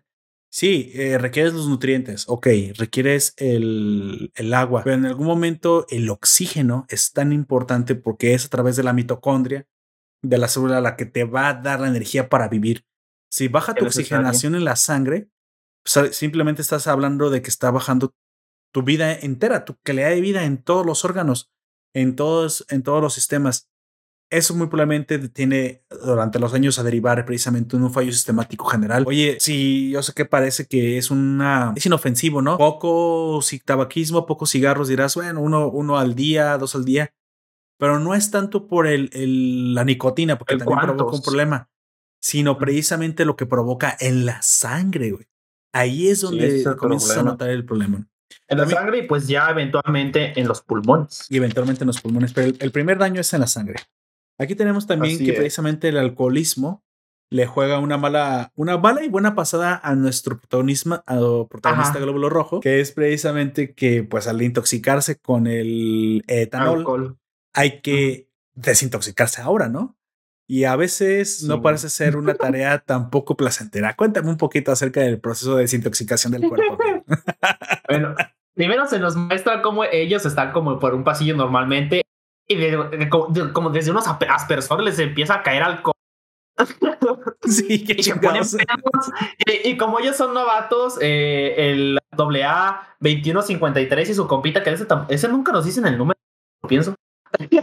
Pues, su compita de cabello claro, vamos a decirle así, el, el rubio. El rubio. Este. Rubius. Eh, como ellos son novios, nunca. novios. No. ¿Qué? ¿Qué? ¿Leíste la versión ya hoy? ¿Qué te dije, güey? ¿Qué te dije que esa no? nuevos, nuevos, nuevos. Eh, nuevos, este, eh, nuevos, se empedan más rápido que otros, porque pues obviamente como nosotros, si no tienes callo o, o si no estás acostumbrado al alcohol, sí pues se te va a subir mucho más rápido o te, va, o te vas a embriagar más, porque eh, no sé si la gente esté tan familiarizada al término de ese, ya se me subió el... Lo, eh, pues por eso digo, hay que, nos te embriagas mucho más rápido y pues ellos les dicen, hay que intoxicarnos. Y los llevan a, a un órgano, este, que pues no, ya me corregí la me Nuevos, no novios. Ay, chale. Ahora, ¿a qué pasó? Bueno, van al hígado a desintoxicarse porque pues, este, pero pues parece una zona roja. El, el hígado está como muy, yo dije, mmm, mm, esa, zona, esa vida nocturna del hígado está... parece como los típicos lugares a los que va a, ya eh, o que van a, a los hoteles del amor después de eso. Pero pues sí, y pues ya ahí conocemos a las células de ahí, que pues están todas muy bien vestidas. este, y, y, están bonitas todas, pero pues ahí se ven como los... Son damas de compañía, ¿no? déjame hablarte un poquito de esas células. Esas damas de compañía que los reciben en el hígado para desintoxicar nuestros glóbulos rojos, precisamente son llamadas... Aquí lo tengo, espérate, lo apunté. ¿Sale? Hago como que muevo una libreta, pero realmente todo lo tengo digital. Mm, se llaman. ¿Qué onda? hepatocitos, güey. Saqué mis, mis apuntes de, de medicina, güey. se llaman hepatocitos. Que son las waifus que vemos que las esperan ahí en el, en el hígado. Así es. Y pues este, ahí va, lo, quien los invita es un senpai, pero se nota que es un senpai, un señor senpai, porque ya tiene bastantes años. Este, y pues me gustó cómo fue la representación gráfica de la desintoxicación, porque nosotros eh, podría decirse que somos tóxicos como personas porque decimos cosas que pueden herir a los demás, o decimos cosas que nos pueden herir a nosotros mismos. La morra tóxica. Y así es como lo representan. Y eso es como, así es como lo representan en el hígado, porque empiezan a y de que ya no pueden, y pues eso los acompaña de el humo, por así decirlo, que sale desde sus eh, cuerpos, que es la toxina. Sí, curiosamente, cuando se, piensa, se empiezan a poner malacopas, es cuando se están desintoxicando. Y dije, ah, qué buena representación. Oye, nos comenta el FNMO algo que también que pasa aquí en el hígado. Dice que ahí, ahí estas chicas están como para comerte, güey. Literalmente. Literalmente, sí.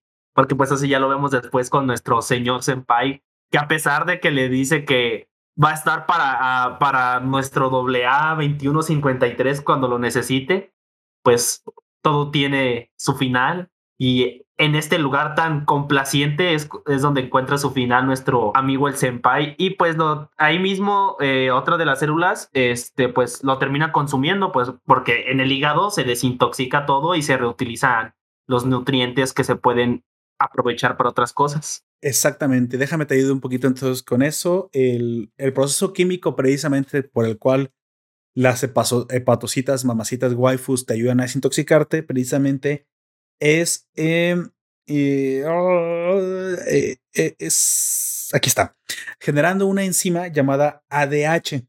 El ADH, esta enzima que generan las hepatocitas, convierte el alcohol de los glóbulos rojos en un componente llamado acetilaldehído, que es diferente al, al etanol y ahí ya comenzó la desintoxicación. Sin embargo, todavía no te has desintoxicado completamente y ahora este acetilaldehído debe pasar por un segundo proceso que, que en el cual la enzima que ahora se genera ya no es ADH, sino ALDH. Similar el nombre, pero diferente.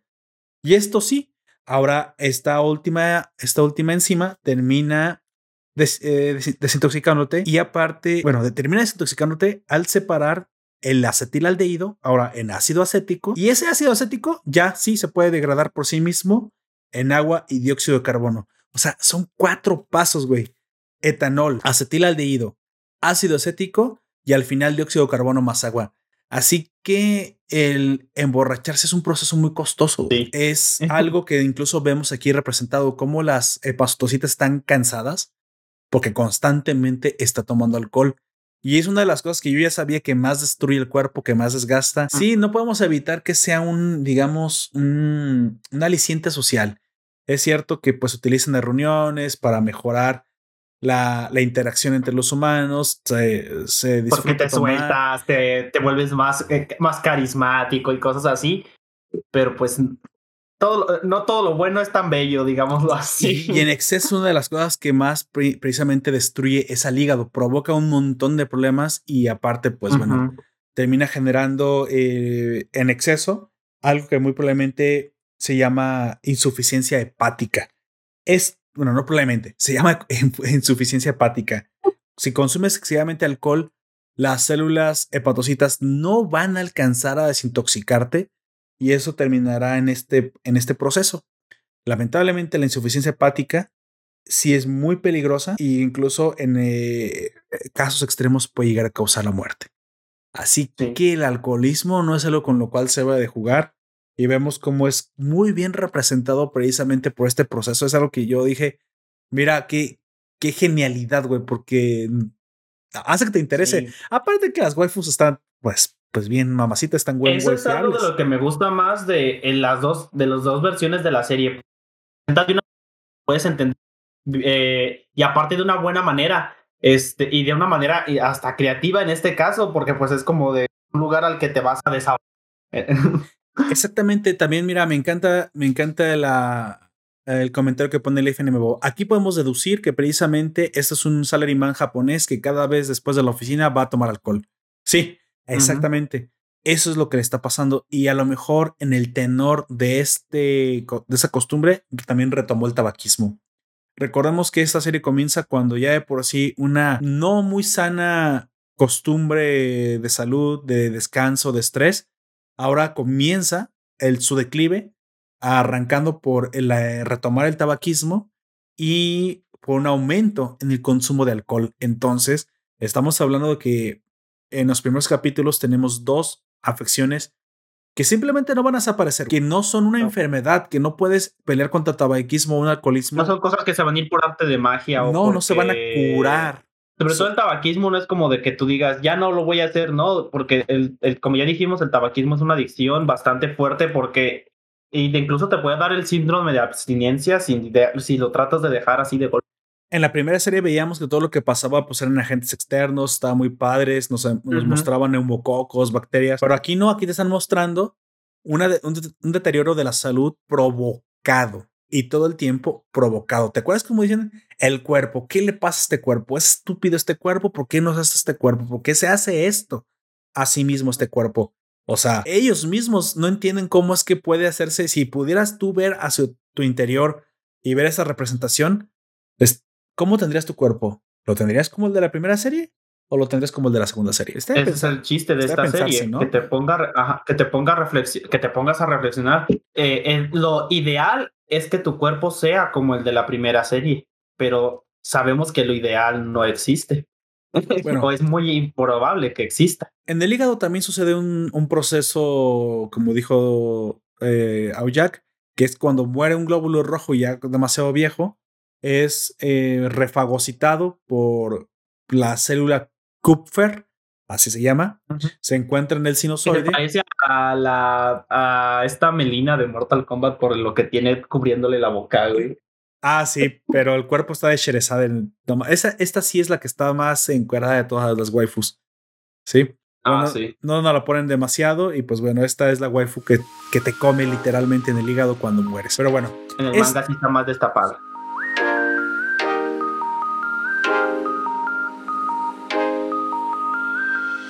Esto solo es el comienzo, amigo, porque precisamente partiendo de tabaquismo y alcoholismo comienza todo lo demás, ¿no? Ya tenemos la combinación mortal. Hasta este momento habíamos dicho que el cuerpo ya no descansaba muy bien. O sea, falta de sueño, fatiga. No comía muy bien, ¿sí? Eh, constantemente cosas falta de nutrientes.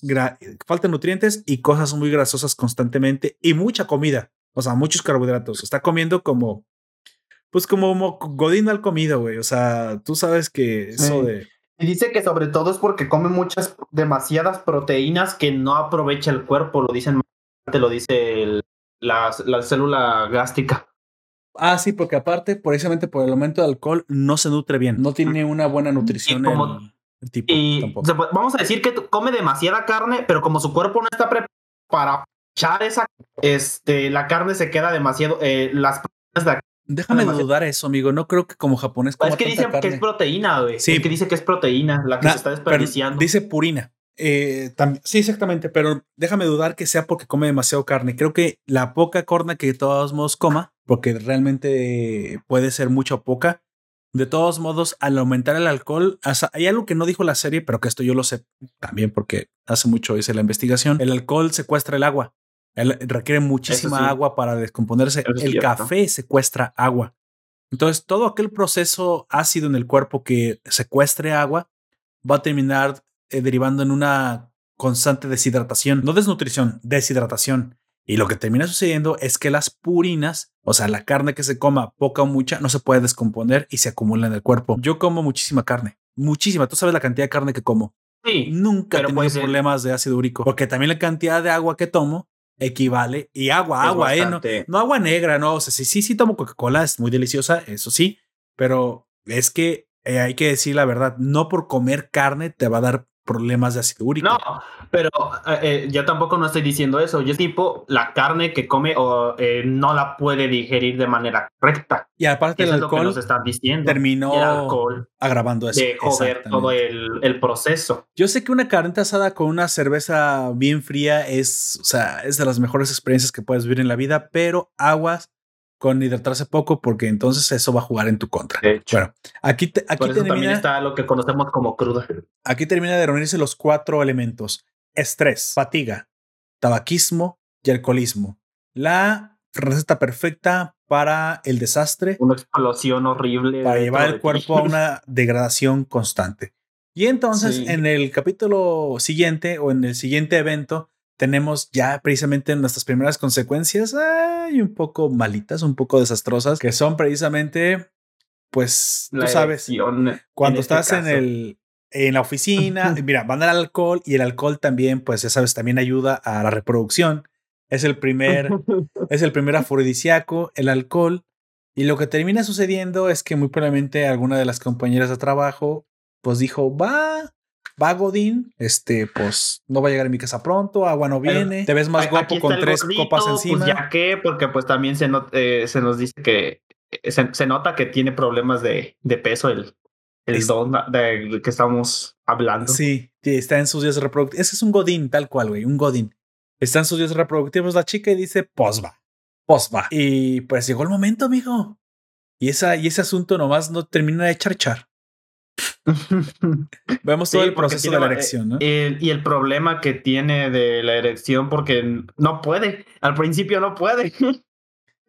Los glóbulos rojos se amotinan todos en las, digamos, eh, espacios cavernosos que tiene el pene, pero a la hora de empujar y mantener dura la pared, no puede. Esto sucede por muchas eh, cosas, pero muy probablemente sea precisamente por el exceso de estrés y la mala salud que tiene.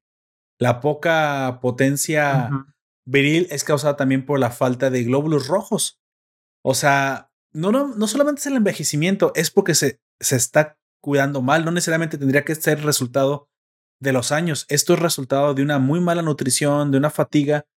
Entonces, no tienes la potencia suficiente porque no tienes la suficiente presión de los glóbulos rojos y aparte no la puedes sostener mucho tiempo porque precisamente a este cuerpo le falta, le falta el, digamos, el poder. El óxido nítrico tiene que ser el, el que se libere para precisamente dar la pauta, pero como que la válvula que supuestamente debe mantener la, las cámaras llenas no puede sostenerse, no se sostiene precisamente por ya todo lo que acabo de decir. Yo creo que aquí la, literalmente es el estrés, güey. Simplemente ha mantenido un cuerpo muy, muy poco sano y esa, esa acción, la erección requiere mucha potencia, mucho, mucha energía del cuerpo y no le estás dando el ancho. Tú eres el que le estás fallando al órgano. El órgano no, no te está fallando a ti, güey. Tú le estás fallando al órgano y eso precisamente es lo que Sí. se conoce como disfunción eréctil. Erectil. O el no se le para. No Pero para. gracias a Dios, a Dios Pfizer, güey, No, existe. y luego este Una solución. Pfizer. no, aparte eh, y bueno, todo desde la perspectiva de nuestro doble A, vamos a decir, no decir todo el número completo. Este, eh, él ya había ido a, a los testículos y había visto más o menos cómo funciona, eh, cómo sí, producían a sí, sí, sí, los- sí.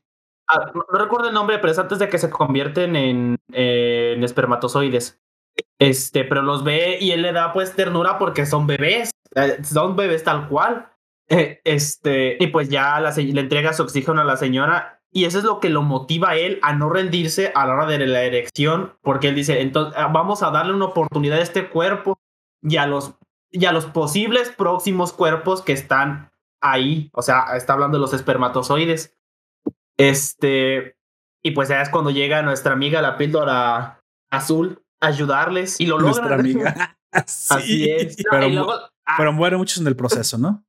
Mueren muchos en el proceso. Y luego se- me hace bien gacho porque hay un como un golpe de realidad que le dice eh, un- uno de sus senpais a él que no siempre se hace con fines reproductivos. Y, el- y entonces él se siente de la chinga, dice, ¿cómo que no siempre por fines reproductivos? O sea, Y ¿me estás pues diciendo sí. que los espermitas tan bonitos que vi no van a alcanzar el óvulo? Ah, no. 50-50. 50-50. De hecho, dice que la gran mayoría de las veces es para precisamente bajar el estrés. Así Sí. que, de hecho, Pero para, hubiera sido para mejor. suerte de todos ellos, este, pues no es una paja. Su ma- suerte, mala suerte o buena suerte, pues ya cada quien dirá, pero eso no solamente conlleva el sacar a, a los chavos o, o lo- el esperma. De, hecho, que- sabemos qué es lo que pasa. Nos comenta precisamente Allen en el, el- en el chat. Nos dice, pues fue a un burdel y de ahí se trajo un premio. así es. Y pues el premio es el, la gonorrea. La gonorrea, güey, le da gonorrea. Así que pues no era una compañera de trabajo. Bueno, cre queramos creer que las compañeras de trabajo no son tan guarras, ¿no? Queríamos pensar que fue una prostituta, se fue a un burdel, ya pedo, salió, estaba estresado, ya con algo de alcohol encima, pues dijo, pues va. Deja, voy aquí con Hidori-chan, que no sé si es el nombre real, pero igual Hidori-chan, mis hijitos ahí en, la- área de Shinjuku. Hidori es nombre de hombre, así como lo ¿En serio? Hi- Hidori. Vamos a decir Hitomi porque e, e, es más he visto varios personajes femeninos que se llaman así. Espero que sí. O, tú no sabes cómo fue la cosa. Ah, no, bueno, sí, sí sabes cómo fue la cosa. Porque, espera, ¿te puede dar gonorrea por el. Hmm. La gonorrea se hace por contacto, es, eh, es por contacto, ¿no? Pero la pregunta que tengo es: ¿y si no fue una mujer? Ya depende del, de, de Pero sí, o sea, la gonorrea se puede ser por contacto Fujoshi, por contacto Yaoi, güey. ah, eso sí no lo sé. Podría serlo. No, sí, podría serlo. Pues que es que la gonorrea se transmite por contacto, por no haberlo hecho con entonces, nadie dice. Puedo haber sido un hombre, puedo haber sido una mujer. Exacto. Nada seguro que este güey sea heterosexual. Algo, algo eh, una mano que había tocado algo también. Ese ya no lo sabemos. ok, bueno. Entonces, eh, precisamente llega la primera gran afección, la primer, el primer gran problema que es la gonorrea. ¿Cómo se genera la gonorrea? Pues la gonorrea tiene un proceso muy sencillo entran los virus llamados gonococos. No, no, no eran virus, perdón, eran bacterias llamadas gonococos que luchan eh, contra los glóbulos blancos, precisamente en la arteria profunda del pene. Pero no están preparadas, ese es el problema. Exactamente. ¿Por qué? ¿Qué pasa? ¿Por qué es tan peligroso la gonorrea? el problema de la gonorrea es que los gonococos se multiplican a una velocidad más alta que la cual los leucocitos pueden pelear con ellos. Y eso es precisamente lo que provoca que sea incurable, porque tu sistema inmune no, no se puede defender a la velocidad a la cual esta enfermedad se propaga.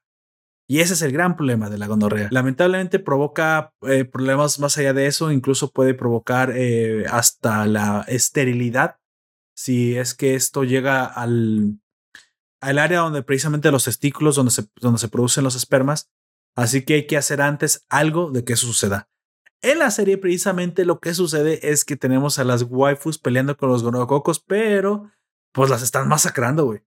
Las están masacrando y de manera no, Y lo más culero es que ellas ya saben que no pueden hacer nada contra ellos, pero de todas maneras van a hacerlo, güey, porque ese es su deber. Ellos van a morir haciendo su deber y es lo que tienen que hacer. ¿Te fijaste que los gonococos tenían tentáculos, güey? Sí. Dije, ah, chale y se están muriendo de manera muy entai. Bueno, entai. Mientras eso, esto Qué sucede. bonitos, bonitos tai. mientras esto sucede, vemos que, pues bueno, hay procesos en el cuerpo de, alarma porque precisamente la gonorrea no es cualquier cosa. Sin embargo, también aquí es cuando nos informan o también a ti te educan como televidente a que hay una solución, ¿no? Ya, ya que al ser una bacteria, tú puedes eh, pues, utilizar un antibiótico contra la gonorrea, contra los gonococos, que es precisamente muy fácil de, acabar. La gonorrea realmente no es una infección difícil, no es una infección tan, tan complicada. Y con la pura administración de penicilina, el, y ustedes ya saben, el primer antibiótico que existió, descubierto accidentalmente cuando un hongo penicillium se dejó en una caja de Petri con un cultivo de bacterias y se descubrió pues que la, que el penicillium generaba la penicilina, que era esa, esa sustancia que destruía la pared celular de las bacterias. Y de hecho, de hecho, eso es lo que pasa. Vemos en la serie cómo la penicilina actúa, destruye la pared celular de los gonococos y ya los leucocitos, las waifus, pues ya pueden terminar de snadrarlos o comérselos, ¿no? Porque también están súper hardcore, güey. O sea, hacen fagocitosis y devoran al pobre cabrón ahí en, enfrente de todos. Así es. Nos dice eh, Life Animal que sí debemos agradecer a la ciencia por la penicilina. Yo creo que sí deberíamos de agradecer a, Senku por la penicilina. A Senku. bueno, también vemos algo muy feo que pasa en la serie. O algo, la primera como muerte triste. ¿Te acuerdas que los leucocitos tenían como una capitana así toda badass con un ojo, un ojo, este, un parche en el un ojo. parche en el ojo, perdón. Pues bueno, muere en la pelea contra la gonorrea y pues bueno, esto da una sensación como nostálgica de mostrarnos que pues está comenzando a haber bajas, más bajas de las que ya estábamos viendo. Antes eran pues glóbulos rojos, así medio desconocidos, pero ya comenzamos a ver cómo las células de este cuerpo personificadas pues están sufriendo, güey. En verdad están, están viviendo un infierno dentro de esta, de esta constante digamos, pues ese constante código negro, pero aparte nos, el autor nos trata de transmitir pues la, como si en el mundo real también estuviéramos viviendo una clase de, de estrés una clase de, de momento muy, muy estresante para la humanidad. Y esto me hizo que me recordara la pandemia, güey. ¿Tú en algún momento no te acordaste de esto? Porque digo, pues no, no, no, debe ser demasiado, o parece coincidencia, pero no creo que esté muy poco inspirado pues en lo que está sucediendo en la vida real. De cierta manera me parece que el mundo vivió una clase de código negro en sí mismo. El mundo en general, sí. Y de hecho, lo, eh, lo, eso lo iba a mencionar. Estabas explicando lo de código negro, que eh, muchos hospitales estuvieron así durante mucho tiempo. Sobre, y también, y sobre todo porque mi mamá es enfermera, güey y mamá no podía ir a, no podía ir a trabajar. Oh, es cierto. Aunque necesitaran este personal, pero porque mi mamá sufre problemas de asma. Ah, y ella era parte de, lo, de, los, eh, de los riesgosos, por así decirlo, porque ella tenía este, probabilidad de morir por esa enfermedad. Y, por, y me acuerdo que se estaba quejando porque no podía ir a trabajar, pero de todas maneras habría sido peor que fuese a trabajar. Y se estaba quejando porque no tenían eh, sobre todo no tenían los recursos, no tenían el personal y solamente llegaban más y más y más gente durante mucho tiempo. Yo, eh, yo lo viví de las dos, desde los dos lados, desde el lado como civil, digamos, normal, en el que pues yo sé que estoy encerrado y aparte, punto de vista de mi mamá, que ella era parte del personal de salud. bueno, es todavía. Es parte del personal de salud. Curioso, es, es eso es lo que pues vimos. Estamos viendo cómo como la, en un, ¿cómo decirlo? En un contexto de desastre, pues eh, se magnifica la, la, tragedia, ¿no? Y eso es lo que también lo que nos, nos está mostrando. Nos comenta Ben Alfaro en el chat, eh, buena cabros, hablan de monos chinos, no me pierdo nada, salud con sus espermitas. Espera, no te los vas a tomar, chale. Ah, caray. Ah, Digo que nos, nos deseó salud, ¿no? Que se los ah. iba a tomar. Ah, ok, ok, sí, sí. Sálvate chido. El contexto es importante. El contexto es importante, sí. Ah, pues de hecho, en ese contexto, me, pues cuando la pregunta de Life in era: ¿debemos agradecer a Dios por la penicilina? Claro que sí, Dios es. Obviamente. Dios la creó, es bajó del cielo. con... Si tú crees en Dios, siempre vas a estar agradecido con todo porque técnicamente Él creó todo. Usted es pobre precisamente porque no cree en Dios. Te crea en Dios y será rico. Pero también, lamentablemente, eh, lo podías ver desde el punto de vista de que eh, si pasa algo malo, también de, de él, ¿verdad? Ah, claro, siempre es culpa todo de él. Bueno. Así es. Curiosamente, esta primera infección es controlada por la inclusión de un agente externo que es la penicilina, que me encanta cómo lo, cómo lo representan, güey, un robot asesino. ¿Te fijaste como tipo el de Star Wars? No, a, a todas las eh, la, los fármacos en general los representan así como robots. Como, pero, máquinas bien ah, tochas, güey, así como. Sí. Y, luego el que vamos a ver eh, más adelante, este, que esta sí es la droga tal cual, como decía hace rato Alex Marcel, este, que es, en el, es el siguiente, de qué pasa con lo de la alopecia, esa sí es una droga con la que. Eh, de hecho, sí, vamos hablando. Precisamente después de que eso se controla, vemos una curiosidad, porque esto, esto yo no lo sabía. Muchas de las cosas que pasaron aquí las sabía por encima, pero unas literalmente fueron completamente nuevas para mí. Y una de ellas fue la, la, alopecia, pero una alopecia llamada areata. Sí, una alopecia que no es causada por herencia o que no es causada porque te arrancaste el cabello con las manos, sino es una alopecia causada precisamente por el constante estrés. Háblame un poquito del proceso de la alopecia causada por estrés, amigo. Sí, porque, bueno, eh, nos lo muestran en, el, en, en la serie porque los leucocitos estaban tan diezmadas que tuvieron que llamar a las células T auxiliares para ayudar a, hacer lo que ellas hacían normalmente. Las asesinas, exactamente. Ajá. Unas bien pues, mamadísimas. las mamadísimas. Y pues, si ustedes vieron la otra serie, parece personas. Tienen músculos hasta en los ojos estos güeyes, yo creo.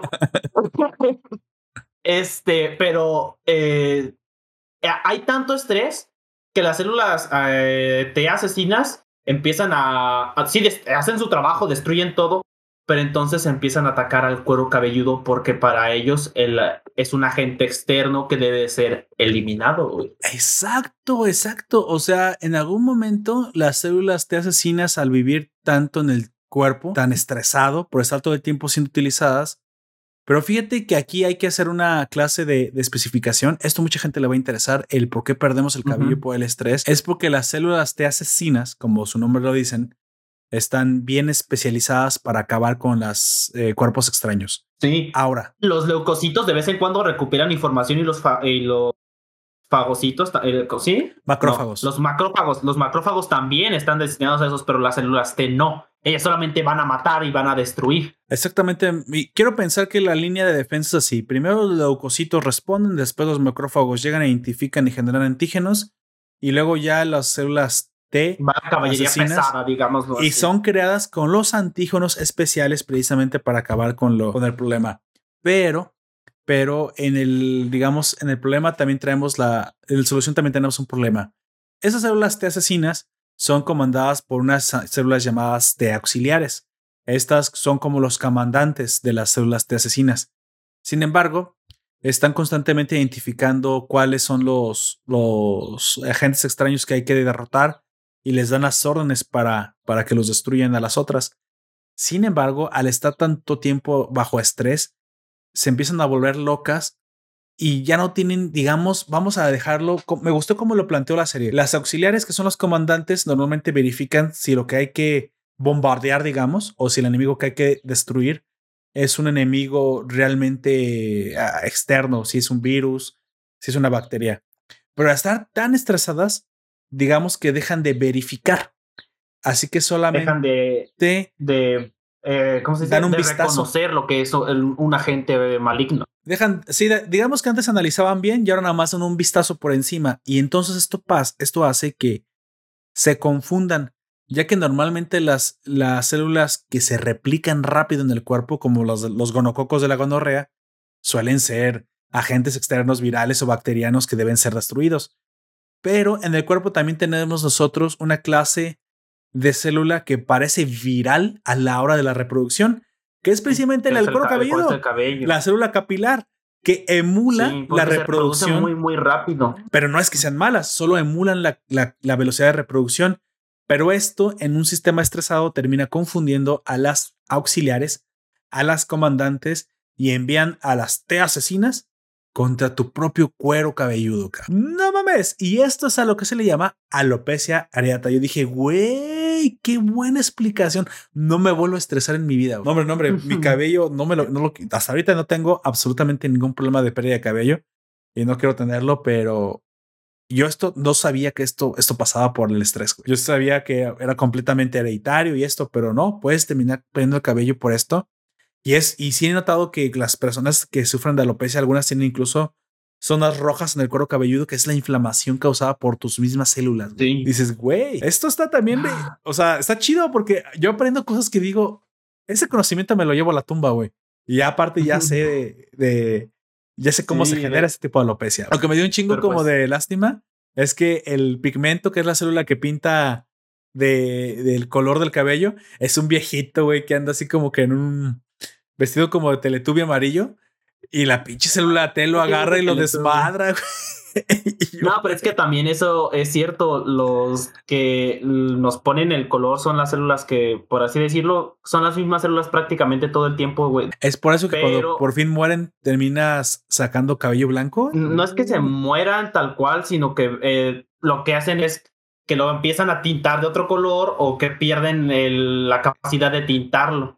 Y muchas veces sí es porque tú dices porque algunas mueren y quedan menos y entonces solamente eh, pueden tintar algunas y pues sí, eso es lo que pasa cuando nos salen canas. Mira, nos comenta la FNMBO, oye, eh, eh, eso le pasa a la gente estresada como profesores, la gente de atención al cliente. Oye, sí, ¿qué, qué otras se te ocurren, güey? ¿Qué otras profesiones has visto donde la gente pierde el cabello aparte de que los ah. profesores es clásico? Sí, atención al cliente creo que es de lo que más pierde el cabello algunos inspectores y gerentes de ciertas empresas también comienzan a perder el cabello muy pronto. Los gerentes, los, eh, pues yo creo que más bien como también en general las cosas que son como que lideran un grupo de mucha, mucha, pero una cantidad exagerada de gente, ¿no? También porque es mucho estrés, porque si algo hace mal, también eso va a recaer en ti porque técnicamente es tu responsabilidad. Los enfermeros. técnicamente es los, los, eh, lo en general, los que trabajan con de este, temas relacionados con la salud este, no sé. Y los call center, güey, porque estar escuchando quejas de la gente de verdad debe, debe afectar tu salud de alguna manera, güey. Todo el tiempo escuchando toxicidad. Oiga, mi computadora no funciona. ¿Cómo que no funciona? Las letras se fueron. ¿Cómo que las letras se fueron? Sí, se fueron de la pantalla. ¿Cómo que se fueron de la pantalla? Sí, estaban en el, en el Word y ya no están. ¿Por qué ya no están? Pues porque la pantalla ya no está. ¿Cómo que ya no está? Está negra. ¿Cómo que está negra? Eh, porque está apagada. Bueno, ¿y por qué no la enciende? Este, es así, güey. O sea, te dicen como que las letras no están. Pues se fue la luz, güey.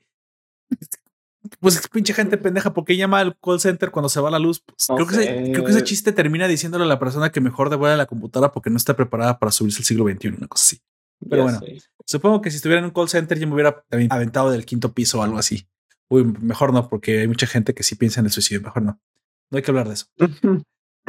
bueno, hablando de, de, alopecia, esto al final, pues también nos, eh, la serie nos también nos pone algunos tratamientos, nos pone la infección, pero también nos pone los tratamientos. O sea, como que tú sí pensabas, oye, ¿y esto como que se cura? Pues sí hicieron su investigación y tenemos que precisamente un tratamiento para la alopecia areata, ¿eh? la ocasionada por estrés, incluye esteroides. Así que. Es la droga de la que hablábamos hace rato. Esta es la, se puede decir que es la única droga tal cual que se utiliza en toda la serie que, no son medicamento. Porque, bueno, se utiliza como un medicamento, sí, pero esta es una droga tal cual, no. No hay, no hay otra manera de no, de no verla. Oye, aquí en el, en el stream tengo una declaración de Life Anime que me gustaría corregir. Dice, el cabello y las uñas siguen creciendo después de morir. Esto es completamente falso. No es que, el, no, es que el cabello y las uñas sigan creciendo después de morir.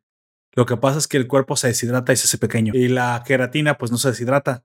Así que el cabello y las uñas pues parecen más grandes porque tu cuerpo se hizo más chico. Nada más. Eso fue lo que sucedió. ¿Te imaginas, güey, que las células estuvieran en chinga? ¿Cómo que se murió? No, yo tengo que seguir generando cabello. Y, o sea, bien, bien dedicados las células capilares, güey. Oye, ¿por qué te poquita gente? Porque está todo oscuro. Tú no preguntes, güey. Sigue generando cabello. Ah, bueno, está bien. Bien dedicado. Se fue la luz en todo el barrio, van a decir. Prende las velas que la fiesta no se acaba. Ok. Bueno, comenzamos a entrar ya en cosas más graves, ya en precisamente en, digamos que la, relación sexual, a gonorrea, podría ser un accidente, pero ya en este episodio donde conocemos la alopecia areata, tenemos, digamos, ya el primer efecto de su vida insalubre. Exactamente. ay, no sé. Entonces, aquí arrancamos con esto. Lo primero que, digo, la gonorrea es un accidente. Esto podría no haber estado. Eso sí es un problema. O si quieres la disfunción eréctil, también ese podría ser el primero. El segundo es la alopecia. Y entonces comenzamos a ver una serie de elementos que... ¿Cómo se aglomeran? Que, que, pero que aparte tú podrías pensar, espera, espera. A mí me está pasando uno de esos, o me ha pasado más de uno de esos, o ok, es que eso no es alguien muy cercano que le ha pasado. No es tan lejos de la realidad. Entonces, esto es realista. Tenemos como tercera afección algo que también es muy común, eh, sobre todo en la gente que trabaja y que no cuida su salud, que son la generación de cálculos renales. Y no, no estoy hablando de cálculo integral ni diferencial. No te agarras la cabeza, no te arranques el cabello. No voy a hablar de René Descartes. Si tú no te entraba la O, la, el cero ni la O por lo redondo, no te preocupes, aquí no hablaré de matemáticas, ya, sabes, ya sé lo que los odias. La pobreza te sigue y las matemáticas no. Así que no te preocupes, no hablaremos de eso. Ya sé que la gente se enoja cuando hablo de que la pobreza y las matemáticas son opuestas, pero pues que qué les diga. El, mundo tecnológico es que gana dinero y la tecnología son puras matemáticas. Así que si tú quieres ser... No creo que no existe prácticamente ningún. A menos que seas youtuber y ganes mucho dinero. No, hasta en youtuber, eh, hasta en los youtubers se utilizan las matemáticas, de vez en cuando. Pero bueno. O sea, no, las matemáticas nunca te vas a liberar de ellas, no importa lo que hagas ni a qué te dediques, nunca ah. te vas a liberar de esas madres. Como dice su nombre, los cálculos renales y la infección o la infección renal suceden en el riñón, unos, unos órganos muy especiales. Háblame un poco de estos órganos, amigo. Pues eh, están formados por aproximadamente un millón de nefronas, que son las, eh, las waifus que vemos ahí. Porque creo que de oh, todas, eh, aparte de las cositas, yo creo que esas son para mí las más waifeables, porque se me hace el diseño más bonito. Eh, las nefronas. Lo que pasa es que has hecho muchos gentais que comienzan en baños termales, güey, también. el vato. pues, y se, se componen por túbulos renales unidos por glomérulos. Este, y pues estos glomérulos lo que hacen es filtrar la sangre y pues eso son, como tú dijiste, ya son los baños termales o los baños en general a donde van a limpiarse los, ¿cómo se llama? Los litrocitos. Y pues eso es lo que vemos, como nuestros compitas se van allá a limpiarse, pero no sé, es, eh, eh, eh, el ambiente laboral, digamos, en porque no, ni siquiera tienen, les tienen permitido platicar ni nada por el estilo, porque cállese morra pendeja y les da un madrazo. No sí, la madame, güey, ahí parece como que un burdel eh, y le dice, no pueden quejarse, los riñones son conocidos por ser el órgano silencioso. Güey, se lo toma demasiado en serio, le... Se lo toma demasiado literal. Habrá que decir que precisamente el problema que, que este episodio nos trae, o esta, digamos, este problema que también se deriva de la mala alimentación, del estrés y de todo, es precisamente la creación de cálculos renales. Los cálculos renales eh, pueden generarse constantemente en los riñones, pero en ocasiones, cuando, cuando la hidratación es baja, comienzan a generarse de un tamaño demasiado grande. ¿Cuánto es demasiado grande, Poperto? Ah, bueno, un centímetro de diámetro ya son literalmente piedras difíciles de disolver. Estos, estas piedras, estos cálculos renales, son creados cuando la gente, bueno, gente, cuando les digan tomen agua, hidrátense, no están hablando de cerveza, no están hablando de Coca-Cola, no están hablando de su soda favorita, ni de Booster, ni de ninguna clase de, de bebida energética. están hablando de, agua. o tal vez también de vez en cuando algún suero, pero yo sé que son, se oxidan, pero es que es necesaria, si no lo que va a terminar sucediendo es lo que sucede aquí. ¿Qué pasa? El oxalato de calcio, que, que es un desecho normal de la, de la orina, se combina con el, el ácido oxálico. Oxálico. Y termina provocando que se cristalice eh, esta piedra en la orina. Cuando esto pasa y pasan un centímetro de diámetro, comienzan a rasgar. ¡Ay, qué dolor! La pared de la manguerita esa que conecta riñones con la vejiga llamada uretra. no, ureter. Ahí es el ureter. La uretra es donde el pene. la uretra estaba. el ureter. pero pues también te puede rasgar hasta allá. Ah, sí, claro. que, y eh, como dato extra, hay una vez eh, mi mamá me estaba platicando de que ella le tocó atender a alguien y eh, a esa persona le salió un cálculo renal de casi 3 centímetros. No manches, no manches. O sea, es que gente, ese tipo de, ah, tan, de afecciones se pueden solucionar tan fácil solo bebiendo agua. De hecho, no sé cómo la gente. Es más, en este momento, eh, eh, si lo están escuchando, como. Sí, por favor. Lo lleven ustedes agarren un vaso de agua, una botella de agua y toman agua. ¿Qué te parece si los esperamos? Vaya, bueno, lo que pasa es que voy a, voy a reducir el tiempo, así que no voy a olvidarnos esta parte, pero bueno, vayan por agua mientras nos escuchan. En serio, vayan por agua. Tómense un conito de agua, un vasito de agua, pónganle hielo oh, deliciosa y, y, fresca. Si quieren agua, ¿cómo se llama? Alcalina de, de la combini, ustedes quieren despreciar su dinero, hombre, órale, está bien, toda el agua es agua. E incluso si tienes. Agua de manantial de agua, los Andes suizos, no importa, agua es agua. agua destilada, no, destilada no, porque se pueden morir, pero tomen agua. Aguanta, aguanta. A ver, ahí dijeron que agua, agua oxigenada. aparte tiene oxígeno, bien. No, güey, ¿te imaginas?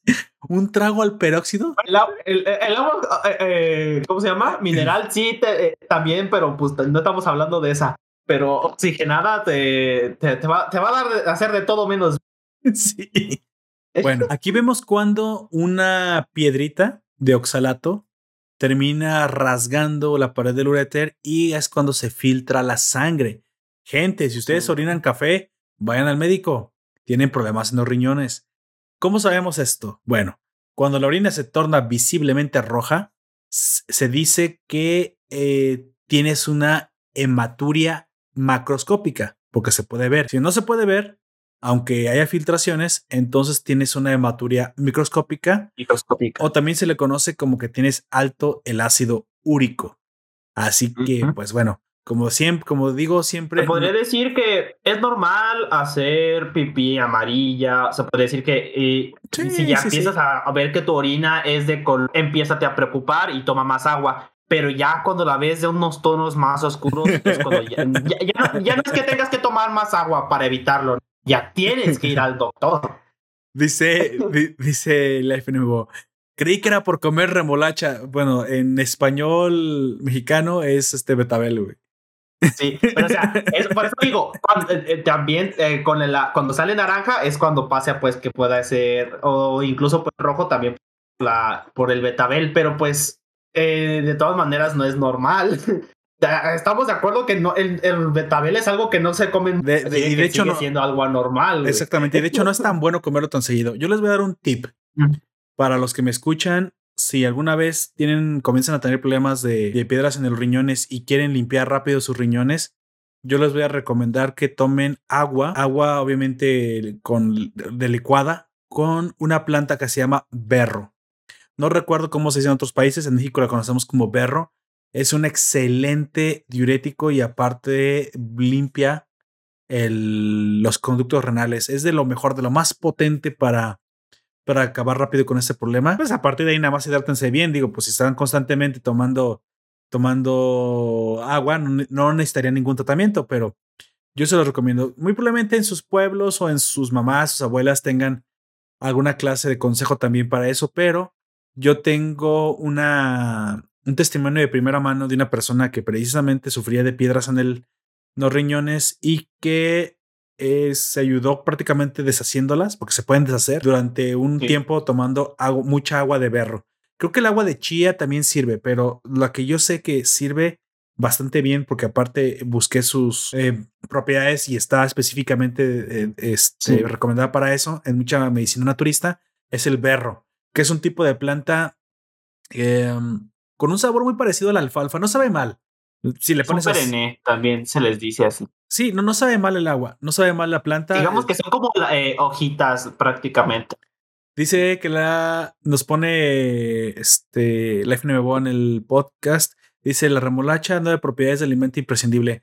Sí, la remolacha es buena, pero no en exceso porque tiene demasiados carbohidratos. Es como la zanahoria demasiada zanahoria ah, comienza a ser otros nombres con los que pueden encontrar al berro, agrón o matuerzo de agua. También Exactamente. así. Esa planta especialmente es buena para limpiar los, los riñones. Bueno, ya después de esta no soy doctor ni nada de eso, pero pueden, pueden investigarlo para que Sabemos cosas que son más efectivas ya, o sea, por experiencia propia. Ese vato sabe cosas. Así es.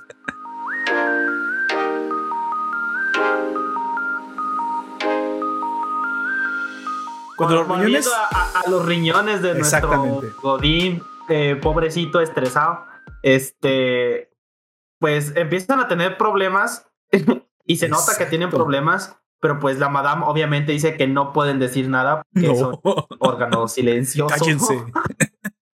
Exactamente. Al final vemos que, esta, que este problema de, de las piedras eh, es solucionado con un procedimiento que se llama litotricia uretoscópica transuretral. Lo voy a repetir. Litotricia uretoscópica transuretral, que es un método quirúrgico en el que se utiliza un endoscopio con láser para romper la piedra. Sin embargo, provoca que por el mismo tubo invadan bacterias, causando una infección de pelvis renal. O sea, este amigo sobre mojado le llueve, por eso porque también porque tiene bajos niveles de recuentos de glóbulos blancos. Así que cuando estás en esos niveles de bajas defensas, este tipo de cosas sucede todo el tiempo. Vemos una muerte horrible porque una de las bacterias llega precisamente hasta donde están las las llega hasta, el, hasta el riñón. Esa llega hasta el riñón y. Los son los gromérulos. Y, y precisamente nos mata uno, güey. un gromérulo. Nos mata. nos mata a la, a la doña. Exactamente, demostrando lo, peligrosas que pueden llegar a ser las infecciones. En, y también nos da el mensaje de que si necesitas algo tiene, o, si tú sientes que necesitas ayuda, la debes de pedir. Y que muchas veces quienes prefieren no pedir ayuda son la gente mayor, güey. Sobre todo. De hecho. Y, es, que... Por su orgullo o por X o Y razón, ellos eh, sienten que no deben pedir ayuda. estas enfermedades sobre todo las riñón, al ser difícilmente de detectar, pues se tiene que estar revisando constantemente. ¿Por qué? Porque los glomérulos, que son estas células que filtran la sangre o que limpian la sangre, no se restauran. Eso no lo dicen en la serie. Esos, esos glomérulos no se van a, a, restaurar. Al final vemos cómo solucionan el problema otra vez con medicina. Constantemente es lo que estamos viendo, que su cuerpo solo no puede acabar con los problemas que se devienen. Eso también es una mala señal pero también nos están informando de qué clase de cosas tomar. También es una clase de educación, ¿eh? También es una clase también esto, de información. Vamos a ver también un, más adelante, que eso también afecta mucho al hígado, porque para los que no lo sepan, cuando tomamos mucha medicina también nos puede dar problemas en el hígado porque quien, este, de vez en cuando que te puede decir que quedan renuentes de las eh, que ya nosotros no necesitamos y quien desintoxica esos renuentes también es el hígado. Vemos que al final toma un fármaco llamado quinolonico, quinolonico, fármaco quinolonico, y acaba con la enfermedad del riñón. La función de este fármaco es inhibir la actividad del ADN girasa, que pues bueno, evita que se siga propagando la enfermedad en, en los riñones. Hay que tener mucho cuidado porque precisamente aunque puedas vivir con un solo riñón y pues tengas otro, pues no es una calidad de vida que la mayoría de las personas quieran. Y si ya llegas precisamente a tener que utilizar diálisis toda tu vida, pues no creo que sea una calidad de vida que alguien quiera vivir, sinceramente. Y luego también, este, cuando te operan de los riñones, a menos que sea muy, muy necesario, no te quitan el riñón que está malo. no sé si también sabías eso. No te lo quitan, sino que lo, desconectan y te lo dejan por un ladito, a menos que sea estrictamente necesario, no lo saben. Así que oh. si ya te operaron de los riñones y a lo mejor en, lo que tu, en tu cuerpo hay tres. Es muy probablemente haya tres riñoncitos. O sea, como dice Simel Invasor, más órganos, más, más sano, güey. Así es. Pero pues bueno, sí, eh, eso ya me enteré yo después, una vez que mi mamá también me lo contó. Antes de la siguiente eh, eh, afección o infección que también que se da en el siguiente órgano, que es el hígado, como dijiste, hay un capítulo que es muy interesante donde nos cuentan algo que yo no sabía, que vale la pena mencionar. Esto bien se nos lo podíamos haber saltado, pero creo que es información que muchos de ustedes les gustaría saber. Que es precisamente el clásico olor de, de viejito, güey.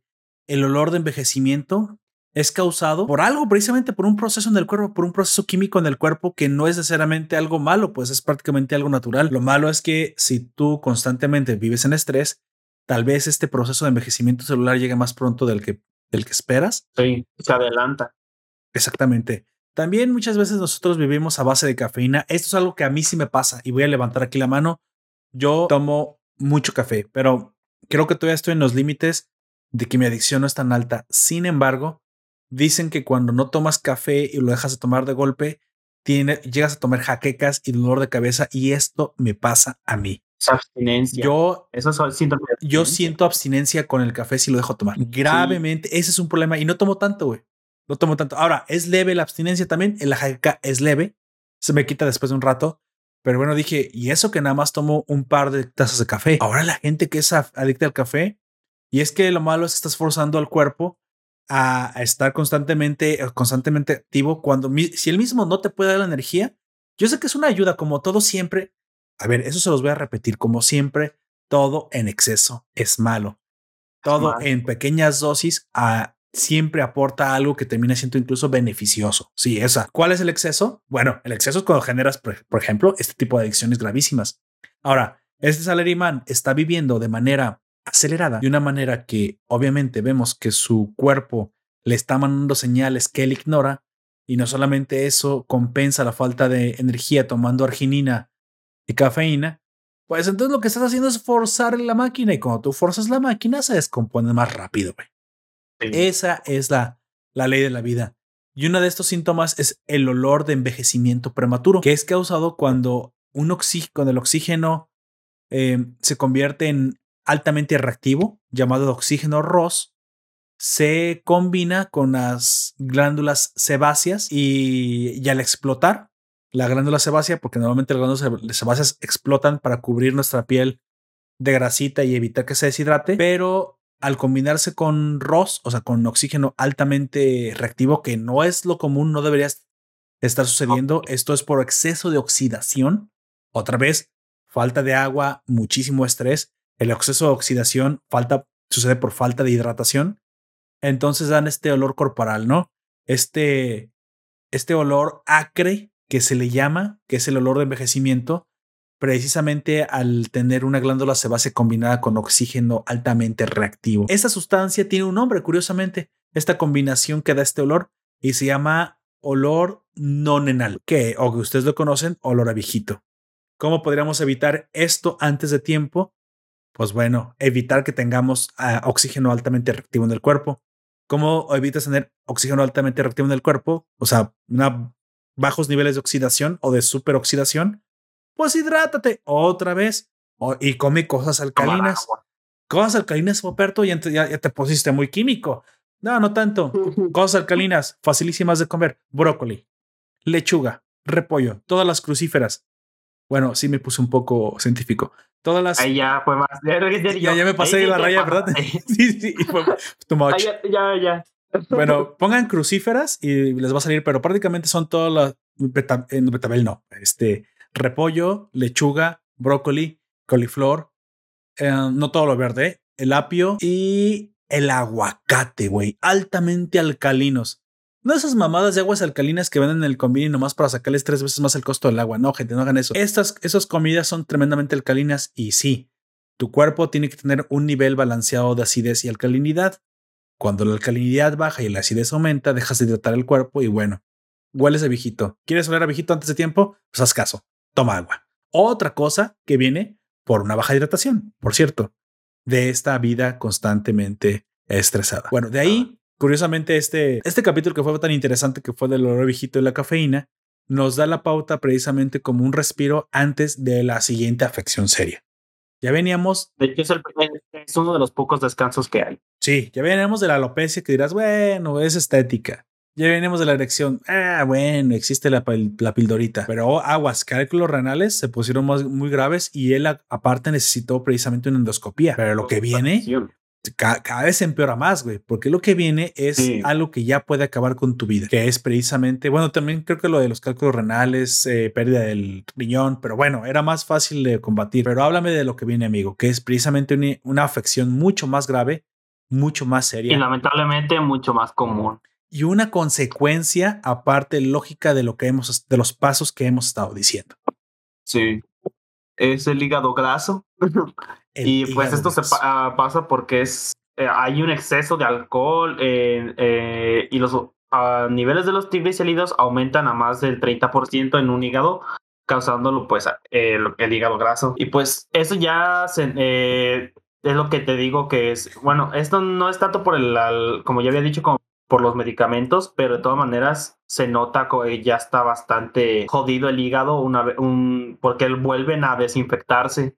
Eh, nuestro doble A y sus compitas y notan que está cada vez peor el lugar. Doble A suena como alcohólico anónimo, amigo. Sí, ahora que me doy cuenta es cierto. Hablando de alcohol, a hígado y doble A. Exactamente. El hígado graso también, o sea, el, exceso de alcohol provocó el, la acidez en el cuerpo, lo que generó la infección renal o la afección renal como el cálculo. Pero también el alcohol ahora afectó al hígado y esta es mucho más grave porque esta puede acabar con tu vida, que es precisamente el aumento de triglicéridos o hígado graso. Pero el hígado graso lo que tiene es que no solamente está más graso, dirás, ah, pues bueno, está más graso. ¿Y eso qué? O sea, ¿qué pasa, Puperto? ¿Qué, qué tienes contra la grasa? No, no es eso. No solamente es que aumente eh, la grasa, sino que eso genera un efecto llamado trombosis venosa. La trombosis venosa profunda tiende a generar coágulos. Y ahora si tú y yo sabemos, amigo, que los coágulos son peligrosísimos. Horribles. En el capítulo, en la serie, este coágulo se genera, se puede generar en muchos lados, pero se genera en las piernas y de ahí se desplaza hasta tapar el, eh, la pared arterial que conectaba el pulmón, en la, sí, la, la arteria pulmonar, causando algo gravísimo llamado embolia pulmonar, que es precisamente la falta de oxigenación de los pulmones. Así que sí, el acceso de alcohol conectaba con el hígado que conectó con una embolia pulmonar. Así que dime si no es, si no es peligroso. Y entonces, eh, bueno, eh, todo está conectado, así como en ese, el coágulo se fue a los pulmones. Pero ese coágulo se pudo haber ido a otro lado, se pudo haber ido directamente al corazón, güey. Al cerebro, a donde tú quieras que se pudo haber ido. Pero entonces esto es el peligro constante del hígado graso, mm. precisamente. La, esta generación de, de, de, coágulos, estas trombosis que se generan precisamente por la mala, pues supongo que le podemos llamar insuficiencia hepática. Y de hecho eso es lo que sucede. Precisamente, esta insuficiencia hepática, si continúa, continúa, continúa, pues es cuando falla el hígado, ¿no? Y cuando falla el hígado, pues ya te puedes ir despidiendo de este mundo, amigo. Básicamente. Ya, ya, no, ya no te queda mucho tiempo, honestamente. Porque aquí nos dice la FNM, bueno, es que la cafeína no es tan mala, lo que pasa es que te falta cafeína. Está bien, podemos seguir tomando cafeína. Para el olor viejito, pues perfume. Bueno, lo, pero el hígado, ahí cómo, ahí cómo salvas eso, ¿no? No hay manera. Aunque curiosamente el hígado es de los pocos órganos que se pueden regenerar. Así que supongo que si te hacen un trasplante de hígado, sí se puede regenerar el hígado. Pero de bueno. Hecho, y ni siquiera, y cuando se hace un trasplante de hígado, ni siquiera es, eh, te dan un hígado completo, te dan una parte de un hígado de otra persona. Exacto. Exacto, o sea, es impresionante. Y como a, a, la otra persona se le va a recuperar el hígado y ese pedacito de hígado que te dan a ti va a regenerar dentro de ti. Vemos que cuando sucede esta insuficiencia hepática, los glóbulos rojos llegan con el otrora distrito rojo de, de Japón y ya no están tan, o sea, ya no tantas waifus, ya nomás está una y ya no le puede ayudar, ¿no? Digamos que ya no está disponible, ya está cansada la pobre waifu, ya, ya ha trabajado mucho. Ya vinieron mucho a, a pedirle sus servicios. Y pues bueno, güey, cualquiera se cansa. También las trabajadoras de la noche también se cansan. Dicen, ya no, ya no puedo servirte hoy. Pero pues, este, cuando tenga chance, pues ven. Prácticamente por ahí vimos una clase de guiño que sí se refería a ese tipo de mujeres de la vida nocturna. Porque te acuerdas que es la única que le da un beso al eritrocito, a AA 2151, 2153, perdón. Le da un beso en la mejilla. Así que, pues bueno, ahí vemos que sí, sí hay una clase de, de guiño. Sin embargo, nos están concientizando de lo, grave que es la falla hepática. Después del hígado graso, tenemos una falla menor. Curioso, nos estamos preparando para lo peor, así que la serie nos da un descanso con la siguiente afección, que es pie atleta. Curiosamente, no es demasiado problemática, pero como ya comenzamos a tener un problema grave en otros órganos, lo que termina sucediendo, como siempre, es que infecciones pequeñas se vuelven problemas más grandes. Nada fuera de lo que nosotros ya conocemos, el pie de atleta se permea por los poros de la piel, entra a través de, los conductos eh, venosos. Este, esta bacteria llamada tiña comienza a ser un problema, un hongo, perdón, es un hongo llamado tiña, comienza a ser un problema, puede generar mal olor, destrucción de la piel, del tejido cutáneo. Pues este es algo súper común que a, todo, a, toda la gente le pasa. Güey. Exacto, y bueno, y pero también al ser de contacto, pues también se, vemos cómo se arregla fácilmente, ¿no?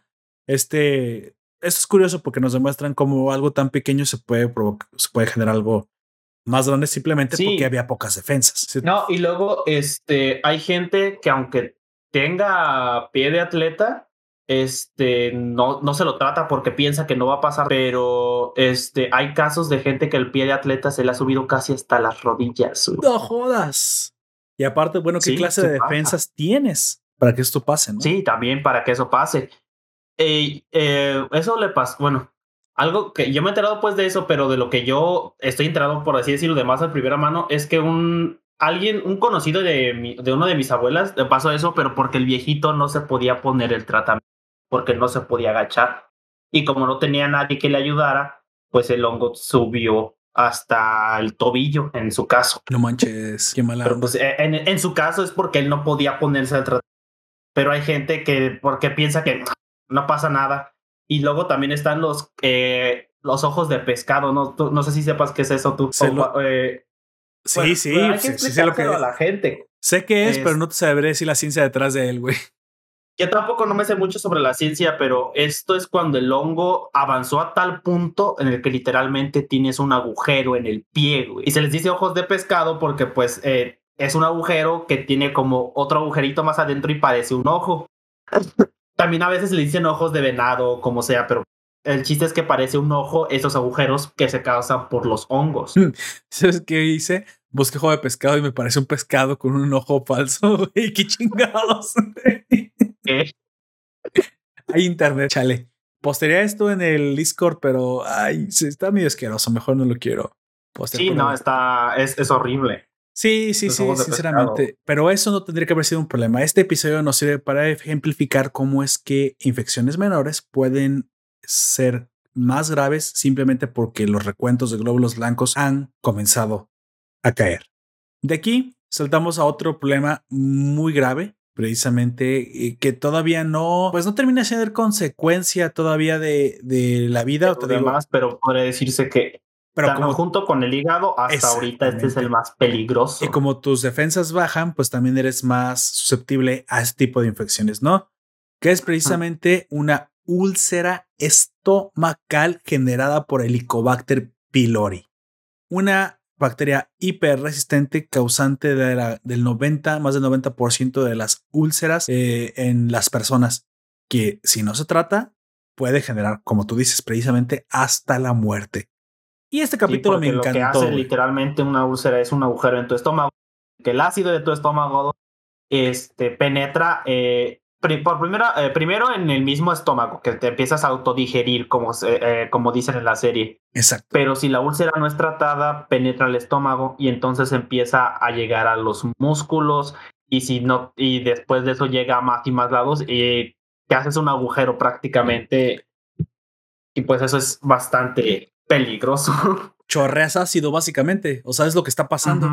La, la mecánica detrás de esto es que precisamente cuando la Helicobacter pylori se instala en el cuerpo, quiero decir que me impactó el hecho de que esta eh, bacteria fuera tan resistente, pero había una razón detrás de esto. O sea, el ácido clorhídrico y junto con la, mm, ¿cómo se llama? La enzima que producimos para eh, destruir la comida. La mucosidad. Eh, no, no, no, ah, la mucosidad no es la que lo hace, no, es este, la pepsina. La pepsina. Ácido clorhídrico y pepsina, pues deshacen la comida. Pues dije, güey, nada puede sobrevivir en esa clase de, pues, de infierno. Es que literalmente el estómago lo muestran como un horno lleno de lava. Pero lo que está sucediendo. eso es. Eso es. pues aparte, el ácido clorhídrico es el ácido, uno de los ácidos más corrosivos que existen. Sin embargo, lo que. Se utiliza para limpiar de manera industrial. Lo que no nos habían dicho es que precisamente la Helicobacter pylori se ha adaptado, fíjate qué curioso, para poder infectar los estómagos de los, de los seres vivos. Es una, digo, o sea, si no fuera porque creo en la evolución y en la naturaleza, es impresionante cómo es que se, se, un, un, ser vivo puede vivir en esas condiciones, güey. O sea, es impresionante. Sí, yo recuerdo hace mucho tiempo, eh, no recuerdo si fue de mis primos o de mi propia sobrina, que me preguntó, que si a veces cuando come cosas muy duras y ella siente que su pancita es menos dura que lo que comió, cómo es que se deshace eso, pero su pancita no se deshace si adentro está el líquido. Y pues eh, ya como pude pues le expliqué, pero pues son cosas que pues los niños debes. Llevas el diablo por dentro, morra, hubieras dicho. Pero pues eh, es normal pues en los niños cuando quieren saber cómo funciona algo, pues ya se lo tienes que explicar de una entender y yo le dije, no, pues es que tu pancita tiene algo que evita que, que, que te deshagas porque tiene como un liquidito y ya le, tratas de explicar cómo puedes por, sin ser demasiado técnico porque los vas viendo más. Es que hay unos hombrecitos eh, pequeñitos en el estómago que cuando reciben la comida la deshacen en pequeñas partes. Ay, amigo, tan fácil que es explicar eso. Tú quedas con el pinche líquido y es más, ni, siquiera te habrá entendido. No, sí me entendió, güey. sí me entendió. Bueno, ¿Qué, termina sucediendo? La Helicobacter, que aparte la muestran como, güey, como una criatura, así como un gusano, güey, impresionante. Se ve, bien extraña, con cuatro ojos y. Uh, un gusano hijo de puta badass, güey. Exacto. Y luego llega el mecagusano, que es que la. la mecagusano, güey. Mecagosila. ¿Eh? Así es. Bueno, ¿qué pasa? Bueno, vemos cómo, cómo es que sobrevive el Helicobacter. Sencillo. Como es un ambiente ácido en el que vive el estómago, lo que ella genera es una clase de enzima llamada ureasa, pero esta ureasa a su vez produce amoníaco alcalino. Los que son de la ureasa, la ureasa es el tipo de, de sustancia que las plantas comen a la hora de ingerir nitrógeno. Les gusta la urea. Por eso cuando orinamos, eso, bueno, no directamente, ah, porque es demasiado ácido, pero la orina cuando se descompone es fertilizante para las plantas. Pero bueno, si estás constantemente orinando una planta, la vas a secar, no lo hagas. Pero la ureasa. Pues orinarlo una vez y ayudarle, pero si le la meas todos los días, se eh, va. es, cuando, es que es cuando se descompone. Ya cuando se descompone, se, se, descompone en amoníaco y el amoníaco sí ya es absorbible por la planta, por el intercambio catiónico. Digo, me puse muy hardcore otra vez. Pero el, este amoníaco alcalino, pues la función en tu estómago es neutralizar la acidez. Así que pinche bacteria por eso puede vivir. Y luego esta bacteria, como su objetivo muy probablemente es distribuirse por todo el cuerpo, le urge salir de tu estómago. Así que evolucionó para generar una clase de toxinas llamadas BAC-A. Toxinas BAC-A que prácticamente destruyen la pared intestinal, que es la mucosa, que es como la cera que tienes recubriendo tu estómago. Por eso tu estómago no se disuelve, porque la mucosa pues, es resistente. Es, aparte, la mucosa debe estar, se debe ser exageradamente alcalina, por eso es resistente al ácido. Sin embargo, como esta pinche bacteria la destruye, Cuando penetra entonces la pared de la mucosa es cuando ya toca la piel, o digo, toca ya la carnita.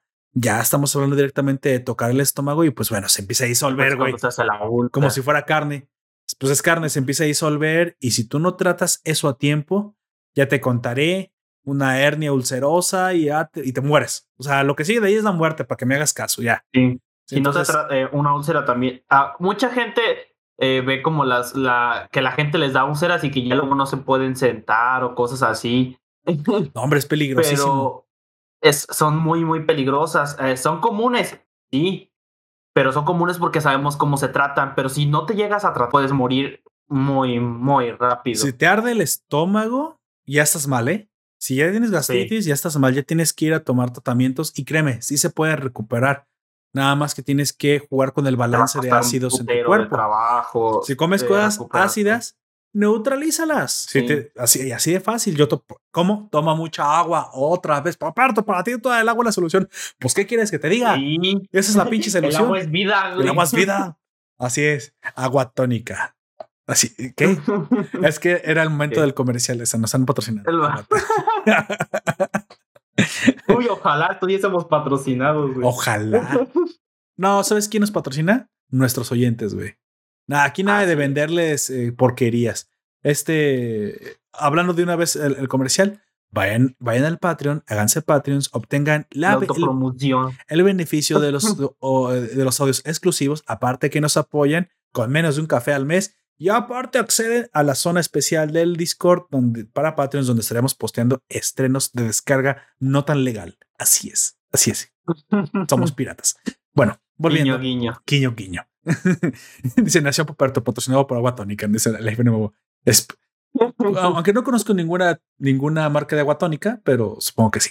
Tenemos precisamente que este Helicobacter pues es destruido por una, pues una bacteria, la, que es el, este, el mecagusano del que hablé hace rato. Así es, claritromicina. Recordamos que el helicobacter es muy resistente, así que si en ti no está haciendo efecto, también debe, también debe de comerse, bueno, este, ingerirse amoxicilina durante siete días junto con claritromicina. Si aún así tú tenías demasiados y sigue siendo ah, residual todavía el helicobacter, entonces se cambia a un segundo tratamiento basado ya en, en metronidazol. Ya con esto ya deberías estar bien. Como dije, no soy un doctor, así que no tomes mis, mis eh, recomendaciones, aunque lo dijo el anime y muy probablemente están basados en la vida real, pero de que hay solución, hay solución. Sí, pero Nada más eh, hay que ir no se automediquen así tan eh, así, más bien nosotros decimos los que nos dice la serie, digamos, que vayan. Nos, nos pregunta el FNBO si tenemos el anime totalmente legal tipo Crunchyroll. No, podríamos ir a la cárcel por esto. Así, exactamente. este, pero pues, como decía, siempre tienen que ir con un médico para que les dé el tratamiento adecuado. Nosotros decimos el un tratamiento, digamos que puede decirse general, pero a lo mejor la claritromicina que tú tienes que tomar podría ser un poquito más fuerte o menos fuerte que lo que se es lo normal. Siempre se tiene que ir con un doitor, como dice mi abuelita. Sí es. Todos no se preocupen, si caemos en el bote, somos mexicanos, haremos un chapo. Haremos un chapo. y luego, pues, ya volviendo a, a, la historia de nuestro amigo el, el oh, aquí es donde pasa este el top 10 muertes eh, más tristes de todo el universo, pues está o sea, durante todo el amigo Rubio. ¿Por qué, ¿Por qué lo digo? Porque durante todo el camino había el eritocito AAA2153. Tenía un amigo, ¿no? Un rubio que, pues bueno. amigo rubio, pues del que nunca supimos su número, pero siempre estuvo con él durante el, el periodo de la cafeína, eh, sintió envidia de él porque pues le dieron el reconocimiento ser el mejor este novato y pues se hizo se puso con malas juntas y se volvió adicto a la cafeína y lo cuando este a las células lo que les pasa cuando este tipo de células lo que les pasa cuando tienen mucha cafeína es que pierden potencia que se pueden recuperar sí pero esto toma tiempo. Tiene que desintoxicarse muchas veces. Y pues ya aquí ya se volvieron a ser amigos, incluso les entre ellos y pues aquí es donde eh, culmina la vida de nuestro amigo Rubio, que de hecho por salvar a, a AA2153, este, él cae directamente en el ácido gástrico. Exactamente. Y se hace, y de hecho, curiosamente le había dicho que si caía ahí iba a ser disuelto inmediatamente y, y, pierde la vida ayudándole precisamente. Y volviendo a lo del manga, pues ahí es un poquito más explícito. No manches. Es, sí se sintió gacho. Yo sentí gacho, güey. Sí, no, yo también sentí bien gacho porque aparte de que era su su, brother, güey. Su brother. con quien. En putazo. E, e, eran, eran el apoyo emocional el uno del otro y eso adelante. Güey, él ya está sintiendo. Es, que son brothers in arms, güey. O sea, están prácticamente en una guerra y si ustedes no lo saben, aquellas personas que van precisamente a la guerra, o sea, los, los pelotones, los hombres suelen hacer una hermandad duradera y muy, muy, muy fuerte porque precisamente le estás confiando la vida al otro. Esto, este efecto de Brothers in Arms suele suceder precisamente, o solía suceder, ya casi no tenemos guerras, pero suele suceder antes mucho. Y este era una clase de, de amistad que duraba para toda la vida, güey, porque dependerle, dejarle a tu, la vida a tu, a tu cuate, o sea, saber que él te va a cubrir las espaldas y que tú debes cubrir las de él, generar una clase de, de pues no puedo decir amor. Que va a durar para, pero para siempre prácticamente. Lealtad, güey. Más profunda que hasta el amor de. Sí, y eso lo vemos en películas, por ejemplo, en, Forrest Gump, que es una película muy, muy famosa. Exacto. Que, corre, familia todo sobre de, de, camarones. Este. Pero pues él muere y pues eso lo resiente mucho eh, Forrest. Y después el teniente Dan, se, eh, a pesar de haber perdido las piernas, eh, se junta con él para hacer esa eh, compañía de camarones que era el sueño de... Exactamente. Bueno, después de la pérdida del amigo Rubio, vemos ahora sí una... se hunde? La penúltima afección ya generada por este tren de vida, prácticamente que se está descarrilando, que es algo muy común y curiosamente algo lógico después otra vez, falta de agua. Pero no es que sea la falta de agua, es que es todo y aparte se agrava por la baja. Porque la falta de agua, de hecho, es una es un efecto. Tal vez tome agua, pero no le está alcanzando la hidratación porque está teniendo. No, es la suficiente. Y aparte, yo también decía que era exceso de carne hace rato, sobre todo por esto, porque la gota, uno de los principales, este, digamos, responsables de la, de la gota es que comes demasiada carne, pero no la comes de la. Eh, pero no, como no tomas agua, no se digiere de manera correcta y por eso antes se le decía que era la enfermedad de la, la gota, porque como los reyes comían mucha carne y vivían en la, en la austeridad, solamente a la gente de estratos mayores les podía dar esta enfermedad. Exactamente, exactamente, porque comían carne. Aquí al ser japonés pienso que realmente no es el exceso, o sea, no es hacia arriba, no es que esté comiendo demasiada carne como nos pasa a los occidentales, es que lo, que lo que coma, como las pocas purinas que coman porque se llaman purinas o, o, medianamente purinas, lo que está pasando es que ya con ese tren de vida se la están comenzando a acumular. Está descarrilando. exactamente. Y de hecho, curiosamente, podrías incluso ser vegano, güey. Y aún así, la purina no se desharía. Porque no es la carne, es la proteína que se descompone en purina. Y hay proteínas el, el de ser vegano sería porque comes muchos frijoles o legumbres en general, ¿no? es la es que es la baja hidratación, güey. O sea, la baja hidratación ya no le importa tu alimentación. Y bueno, aparte de que sabemos que es mala porque tiene mucha grasa, pero tiene poca hidratación. Entonces yo siempre he pensado que aunque comas medio mal, si de todos modos tomas el agua suficiente, ahí como que te estás tomando el veneno y antídoto al mismo tiempo, ¿no? Pero da la casualidad que pues no le está alcanzando. Nos comenta Javier Ortiz que lo tenemos en el stream. Saludos Javier Ortiz. Dice la sección médica con Poperto San.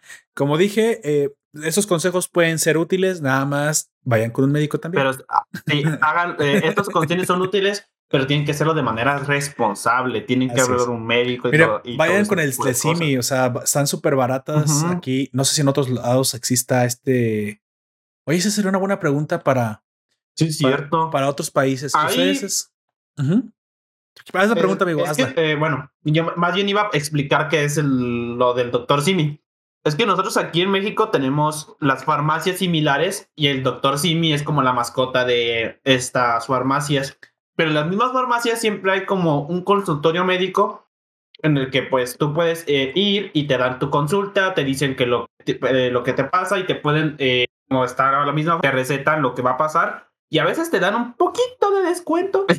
un poquito de descuento, me encanta, güey. Un poquito de descuento. Es, demasiado mínimo, son como dos pesos de descuento un peso de descuento, es medicamento como de 200 Pero estás de acuerdo que es medicina muy barata, güey. A los mexicanos nos sale muy barata porque un, un, doctor realmente está cobrando 30 pesos, 35, ya no sé cuánto cobran ahora, 40 pesos la última vez que fui porque yo las he usado estos servicios. Son buenos. Son buenos médicos, pero estás de acuerdo que un especialista la otra vez me bailó, uh, me estafó, lo, y güey, me sentí estafado. Bueno, voy a decirlo en dólares para que nos escuchen en dólares. El equivalente a 50 dólares, güey. Eso me costó un especialista y nomás me tenía un ratito y para qué, para ni siquiera fue mucho lo que me dijo. Dije, mm, no sé, una consulta con el doctor Simili son dos y cacho, más o menos, dos dólares, tres dólares. 50 dólares a tres dólares y un resultado similar. Dices, mmm, cabrón, como que comienza a notar que la gran ventaja de que este sistema pueda ser libre en México y existir Realmente, de hecho, creo que mucho de lo que se ha hecho a combatir la pandemia se, se lo tenemos que agradecer precisamente a este sistema de farmacias y doctores que en México sí los podemos tener. Lo siento mucho, el, el, no es por el personal, porque sé que la gente no tiene la culpa, pero tú sabes lo que opino del sistema de salud público y prácticamente todo lo que tenga público. Así que, bueno.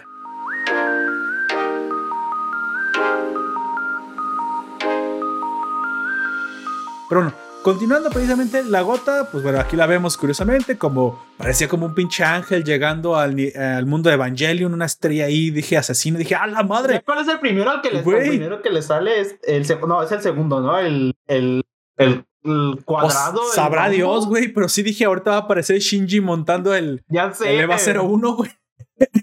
dije, ¡a la madre!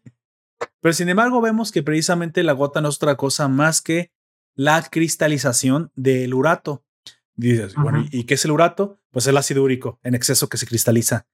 Lo malo es que tus leucocitos piensan que eso es una enfermedad, la atacan y eso causa la inflamación y el megadolor que viene con la... Y la infección en muchas ocasiones también. Curiosamente, algo que no les dije, uno de los dolores más agudos que también se mencionaron es precisamente el que sucede cuando se rasga el uréter con las piedras renales. Las piedras ah, renales son dolorosísimas. Yo nunca he tenido una, gracias a Dios, al agua y a todo lo demás. Sí, pero mi papá, mi padre, ha tenido piedras en su juventud y hace muchos ayeres y me contó que es unos dolores que jamás en su vida ha vuelto a sufrir un dolor de ese calibre. Jamás, güey que cuando le dio y por una piedrita pequeñita, güey, o sea, no crees que fue una piedra grande, una piedrita pequeñita, su el dolor de del cálculo renal fue tan tan potente, tan potente que lo dobló, güey. O sea, que duró días toda con el fantasma del dolor. Sí. No, yo también tengo un conocido que él, eh, muchos saben lo que es un dolor de muelas, porque a todos nos llega a pasar, pero un compa que pues tuvo su dolor de muelas porque le tuvieron que quitarlos del juicio y aparte tuvo eso, dice, eh, él dice que en comparación, el dolor de muelas es como si tuviesen dado una comparación de, de un golpe, de un golpe, de un, de las piedras en los riñones. Un golpecillo cualquiera, porque es un dolor horrible que es, este, no le desearía a nadie. Oye, acabo de notar algo que me gustaría aclarar, porque esto va a comenzar a pasar. Este, para aquellos que se quieran unir a nosotros en el Discord, si nos escuchan en el Facebook Live, pues ya saben, ¿no? En el Discord estamos en la sala de grabación. Se pueden meter, ¿eh? Los permisos están preparados precisamente para que ustedes nada más nos escuchen. Lo que pasa es que no, no, es algo común y lo aclaro precisamente viendo, viendo que esto comienza a pasar cada vez más, porque de hecho esto ya sucede en, con muchos creadores de contenido. Muchos ofrecen salas más bien privadas en Discord para hacer los directos porque ya sabes cómo se pone de nena el sistema de YouTube y de Facebook con sus copyright. Pero bueno, si están bienvenidos, pueden entrar a la sala de grabación, los permisos ya están preparados, todo esto ya está bien programado todo el Discord. Me aventé como dos días. Por favor, disfrútenlo. Todavía me falta programar los bots, pero voy a descubrir para qué chingados sirven y cómo, y cómo usarlos. Aunque por ahí quise programarle Pokémones y pero ya no supe cómo usarlo. Ya no sé cómo recuperar de los Pokémon. Por ahí deben de haber Pokémon ya perdidos. Bueno, ¿qué pasa? Nos dicen que hay algo para también para poder eh, combatir la gota, que es este una sustancia llamada colchicina. La colchicina inhibe la acción de los leucocitos y eso evita el dolor de la gota, pero no la cristalización del ácido úrico. Aguas ahí. No hay cosa milagrosa para el ácido úrico. Tomen agua. Solamente hay cosas para paliar el dolor, nada más. Pero bueno. Ya, ya son, sonemos como repetidora este, de que tomen agua, tomen agua, pero es que es que eso es lo que está pasando, exactamente. Y bueno, llegamos a la recta final, amigo. La última y más letal de las afacciones. Hazme el honor.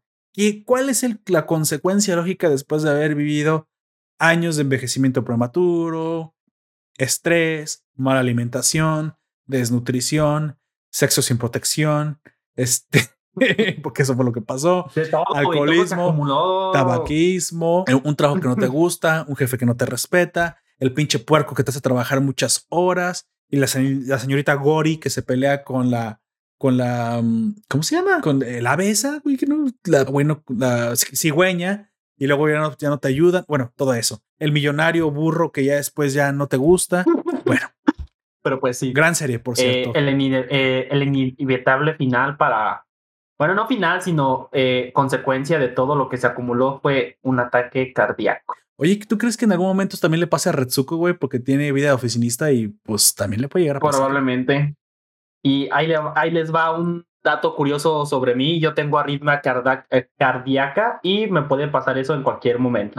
¿En serio? ¿Qué pasó? ¿Te cayó un rayo? No, de, de, nacimiento. ¿Te cayó un rayo en el nacimiento?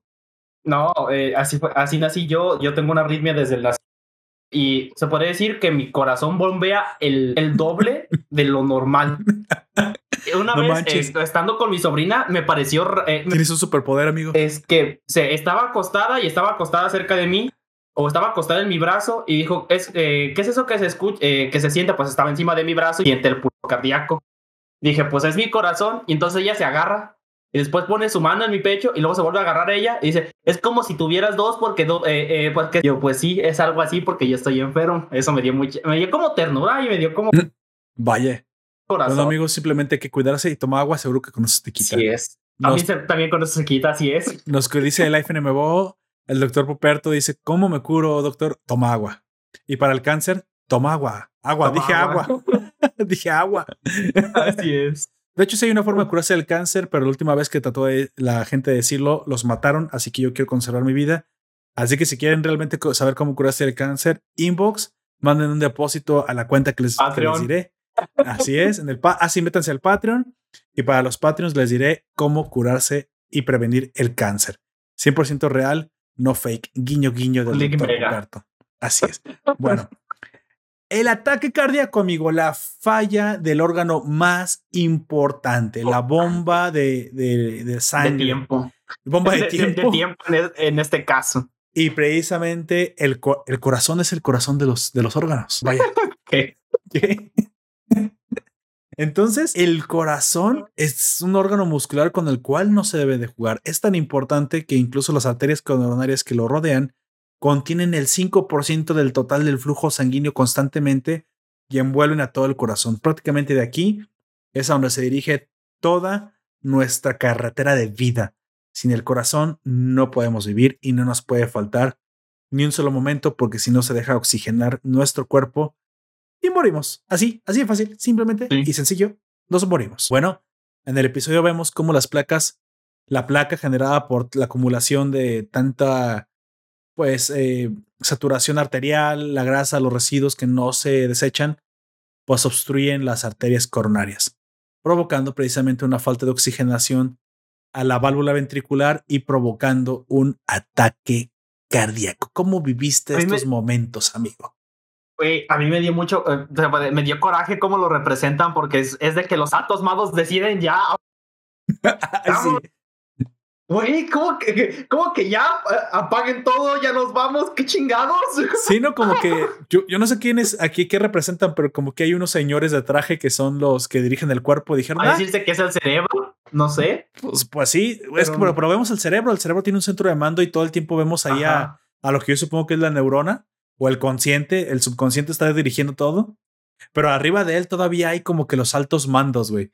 Que, es como cuando una empresa japonesa. Es lo que vemos ahora, esto de, estos viejitos. y, y, luego es lo más cagado que, que todos son ya viejitos. Y representando a, los gobernantes que ya están viejitos, que pues incompetentes, porque esos son. ya se cuenta que este hacen como una empresa japonesa. Te fijas que cuando hemos visto que hay supuestamente los japoneses o las empresas la cagan, salen los altos mandos, los directores y, y se doblan completamente, ¿no? Piden perdón públicamente. Aquí también lo hacen, güey, piden perdón como que les fallamos, ahora apaguen el cuerpo. Dices, ¿qué? ¿Qué? O sea, pero ya. Se hace un desmadre adentro del cuerpo porque las células se niegan. ¿Cómo que nos vamos a morir? Básicamente, güey. Se, niegan a perder su trabajo, se niegan a morir y se niegan a dejar las cosas así porque ya trabajaron tanto tiempo para mantener esto a Podría ser las células madre, como dice Life Anime Bo, probablemente también podría ser más. Mira, por lo que está representando, por lo que están representando, el único capaz de apagar el cuerpo debe ser el cerebro. Este, sí, podría ser una de esas interpretaciones, pero por lo que yo vi y que, y que sé que el único capaz de mandar la señal de que se cesen las funciones del cerebro es eh, del cuerpo es el cerebro y una, un área muy especial. Está en el subconsciente y en el tallo cerebral, nomás que en este momento no me acuerdo. Yo creo que más bien son las representaciones, pero más que eso, aquí creo que sí fue una representación como pictórica de, de lo que de, de los dueños de empresas, de exactamente, de un gobernante. No, no creo que sea realmente este específicamente este grupo de ancianos se pueda mapear a unas células específicas. Ahí, ahí sí creo que no. Ahí completamente fue algo abstracto. Pero curiosamente, como tú dices, todo el mundo se niega a que cesen las funciones porque fue como que muy de repente, ¿no? Si todo estaba mal, pero de ahí a que muriese, pero el cerebro ya sabía que algo iba a pasar. ¿Te acuerdas? Ese vato siempre sabía, o sea, el cerebro era el más listo de todos. Ah, no ma, sí, era el, era el más listo de todos. Y ahí sí es donde, donde me gustó mucho y hasta ahí sí sentí algo, güey, porque hay veces que digo, ah, está bonito, está feo, pero esta así como que dije, no mames, sí, qué, gacho, porque me puse en sus zapatos. Voltean sus subordinados, las, las chavas del, como de, como las secretarias, güey, y lo voltean a ver y dice, ¿y ahora qué hacemos? Ya sé. Eh, no, y luego el, ¿nada? el eritrocito, nuestro protagonista, a pesar de que él ya no tiene que hacer nada, sigue enviando oxígeno porque él no quiere perder este, este cuerpo, no quiere que se pierda. Sí. Y pues al final llega a, nuestro, a nuestra amiga la electricidad a revivir el cuerpo. Una desfibrilación en todo el sentido, ¿no? Que, Así es. Eso estuvo padre, estuvo chido como Sí, y aparte a mí me gusta mucho cómo representan los órganos que como que son máquinas eh, en la que el corazón es como una eh, un núcleo, un reactor, algo un reactor, así. Es un reactor, exactamente. Ajá. Y cuando les están dando las desfibrilaciones, cómo se eh, y se prende de una manera. ¿A, poco no te emocionaste, güey? Yo sí me emocioné. Sí. O sea, dije, también, ya, güey, prende o muérete, pero ya salgo, cabrón. sí, sí. gran serie, güey. Creo que una serie, como dije al final, logra su objetivo cuando logra generar algo en el espectador, güey. Cuando te deja algo, cuando tú sientes algo por verlo y cuando te emocionas de que unas células representadas del cuerpo estén, estén luchando por su vida, dices, güey, ¿en qué momento me dejé convencer por esa historia? Pero es que es ese, esa es la magia de la fantasía, güey. Y creo que a través de la fantasía se dejan, se dejan conocimientos mucho más importantes, mucho más interesantes no me creo el de que es que es para niños o fíjate que es fantástico o eso es que no está muy adulto o cómo son monas chinas. Güey, eso no importa. El medio en el cual te traten de transmitir el conocimiento no importa. Yo soy fanático del conocimiento.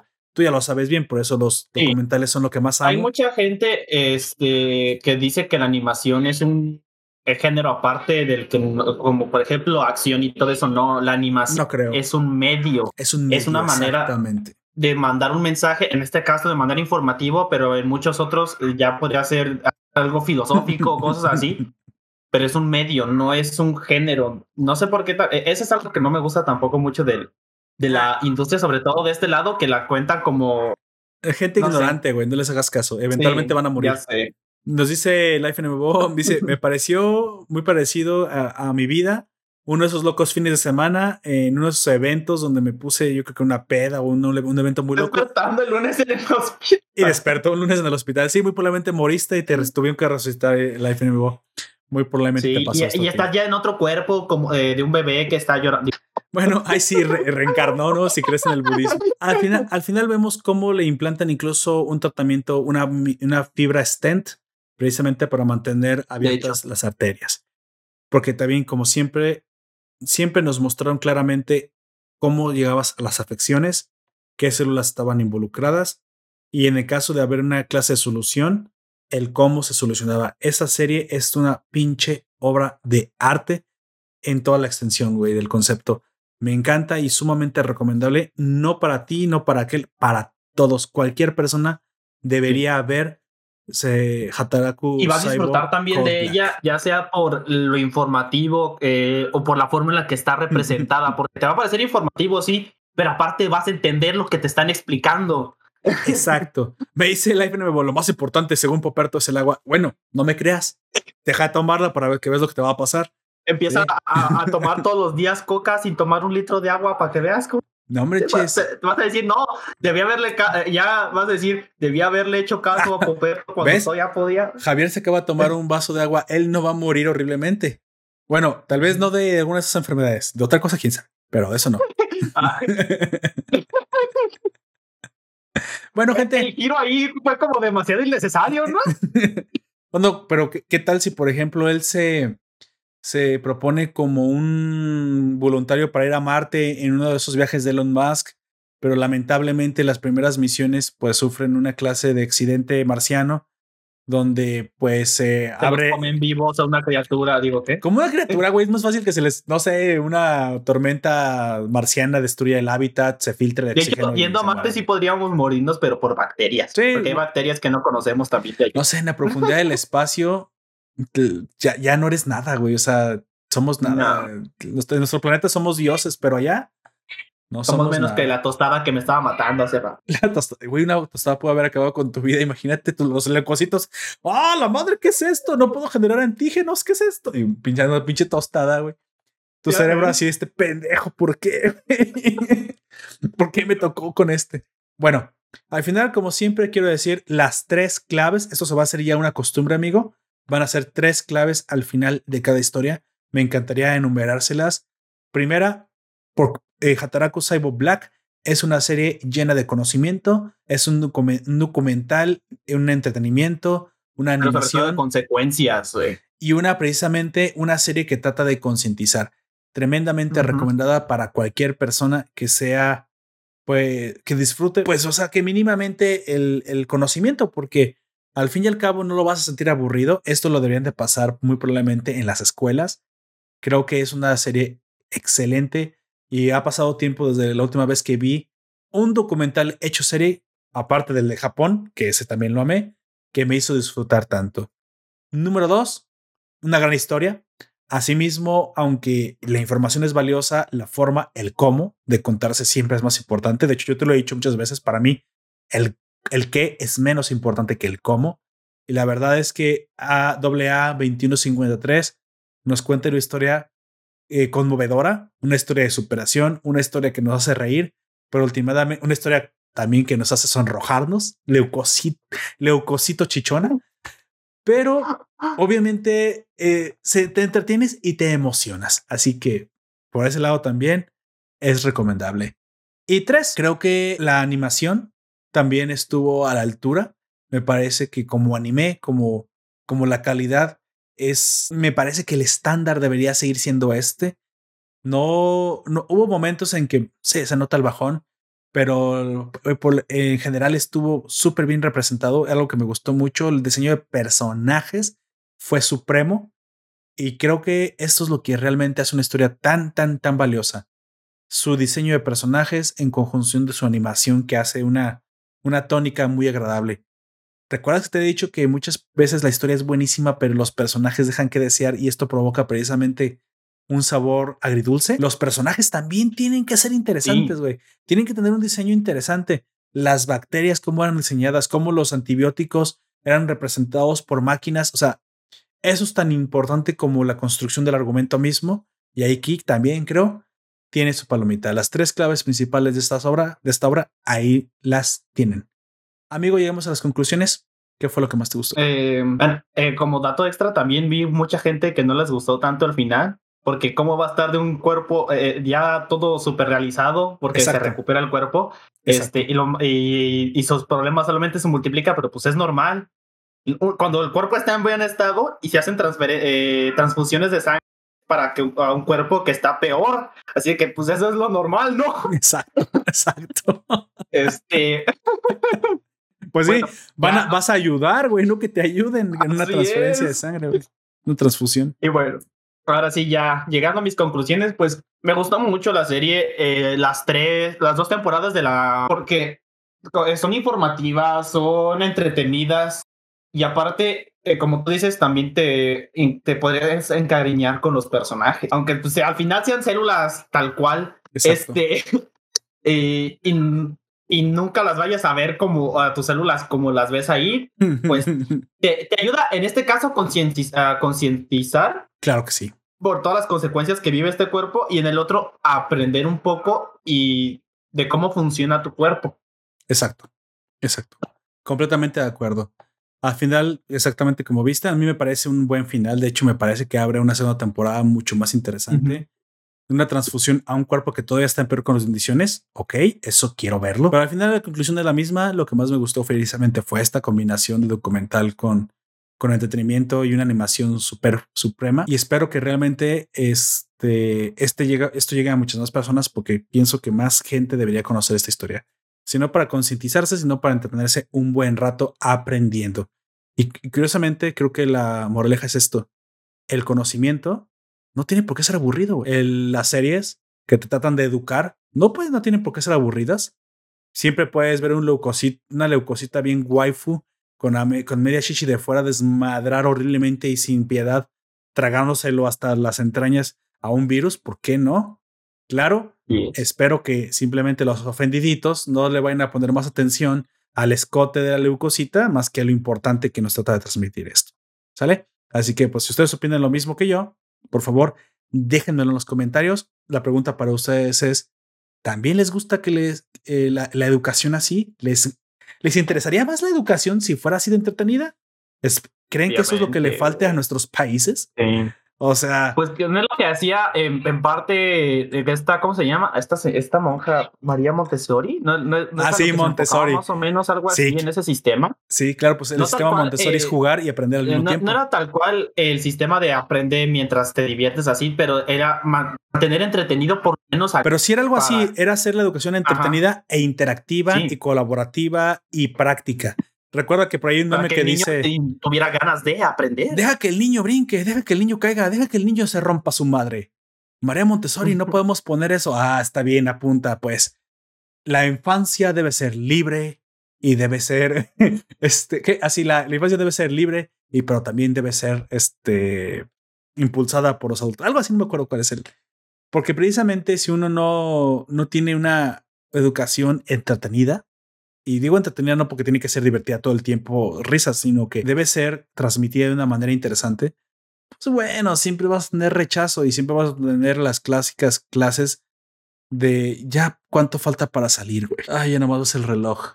Ah, qué pinche calor. Y estás a 10 grados, no, pero pues igual cualquier excusa es buena. Este, ya hay que salir. ¿Por qué? Porque no se hacen disfrutables las escuelas. Y eso es un grave error. Gravísimo error. Un sistema educativo que en verdad tiene que cambiar. Pero bueno, eso se los dejo a ustedes. La última eh, palabra, como siempre, ustedes la tienen. Como último comentario, nos comenta la FNMBO. Hoy sabremos que, que fue de la mamá de Luis Miguel. La mamá la mató el papá, la mató Luisito Rey, todos lo sabemos. Sí, y la, enterró, en, y la enterró en, Acapulco. Por eso hay tantos chilangos, tantos eh, ciudadanos de la capital de México que van cada Semana Santa a Acapulco, van a buscar los restos de la mamá de Luis Miguel, pero nunca lo encuentran. Sí al rato que sí lo hagan porque tú estás diciendo esto, güey. Nos comenta, Rápidos y Furiosos 10 será de carrera de dinosaurios. Pues mira, si vuelve a ser con Vin Diesel y La Roca, ellos ya son unos dinosaurios, así que sí. Exactamente, sí será una carrera de dinosaurios. Eso también es cierto, güey, ya son dinosaurios. Hacen unos dinosaurios ya. que Godzilla ni que nada, ni me cago Godzilla qué. Bueno. ¿Qué?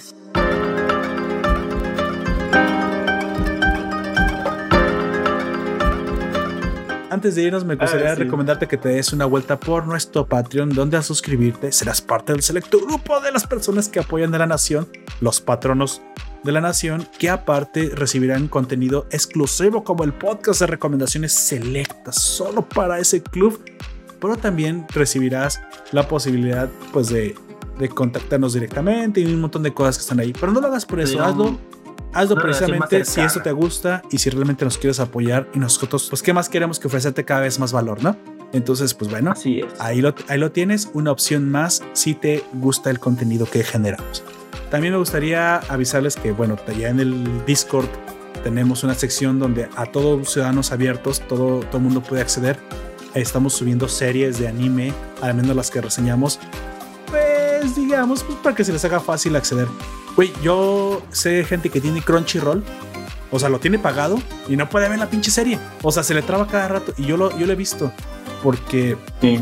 he escuchado muchas quejas. Bueno, he estado subiendo muchísimas cosas, las que el tiempo me permite, directamente al servidor, creo que de Mediafire, en calidad, porque aparte aprendí a encodear. Bueno, un servicio más, ahí lo tienen, disfrútenlo, es para ustedes. Y a poquito a poquito se va a ir llenando. Sí, serie de animes totalmente legales. Sí, cof, cof, cof. sí, totalmente legales. Lo que dije hace rato era simplemente cinismo. Claro que son legales. Tan legales como pueden ser. Google. Bueno. Para acabar, me gustaría recomendarles, eh, bueno, me gustaría agradecer a los que nos acompañaron durante el directo. Aquí vi varias, muchas personas pasar, a Javier Ortiz, a Nix, a Life NMBO y a todos los que nos acompañaron. Este, a, también a Ben Alfaro en, Facebook, y a todos que estuvieron conectados. No me alcanza el tiempo para, para decirlos a todos.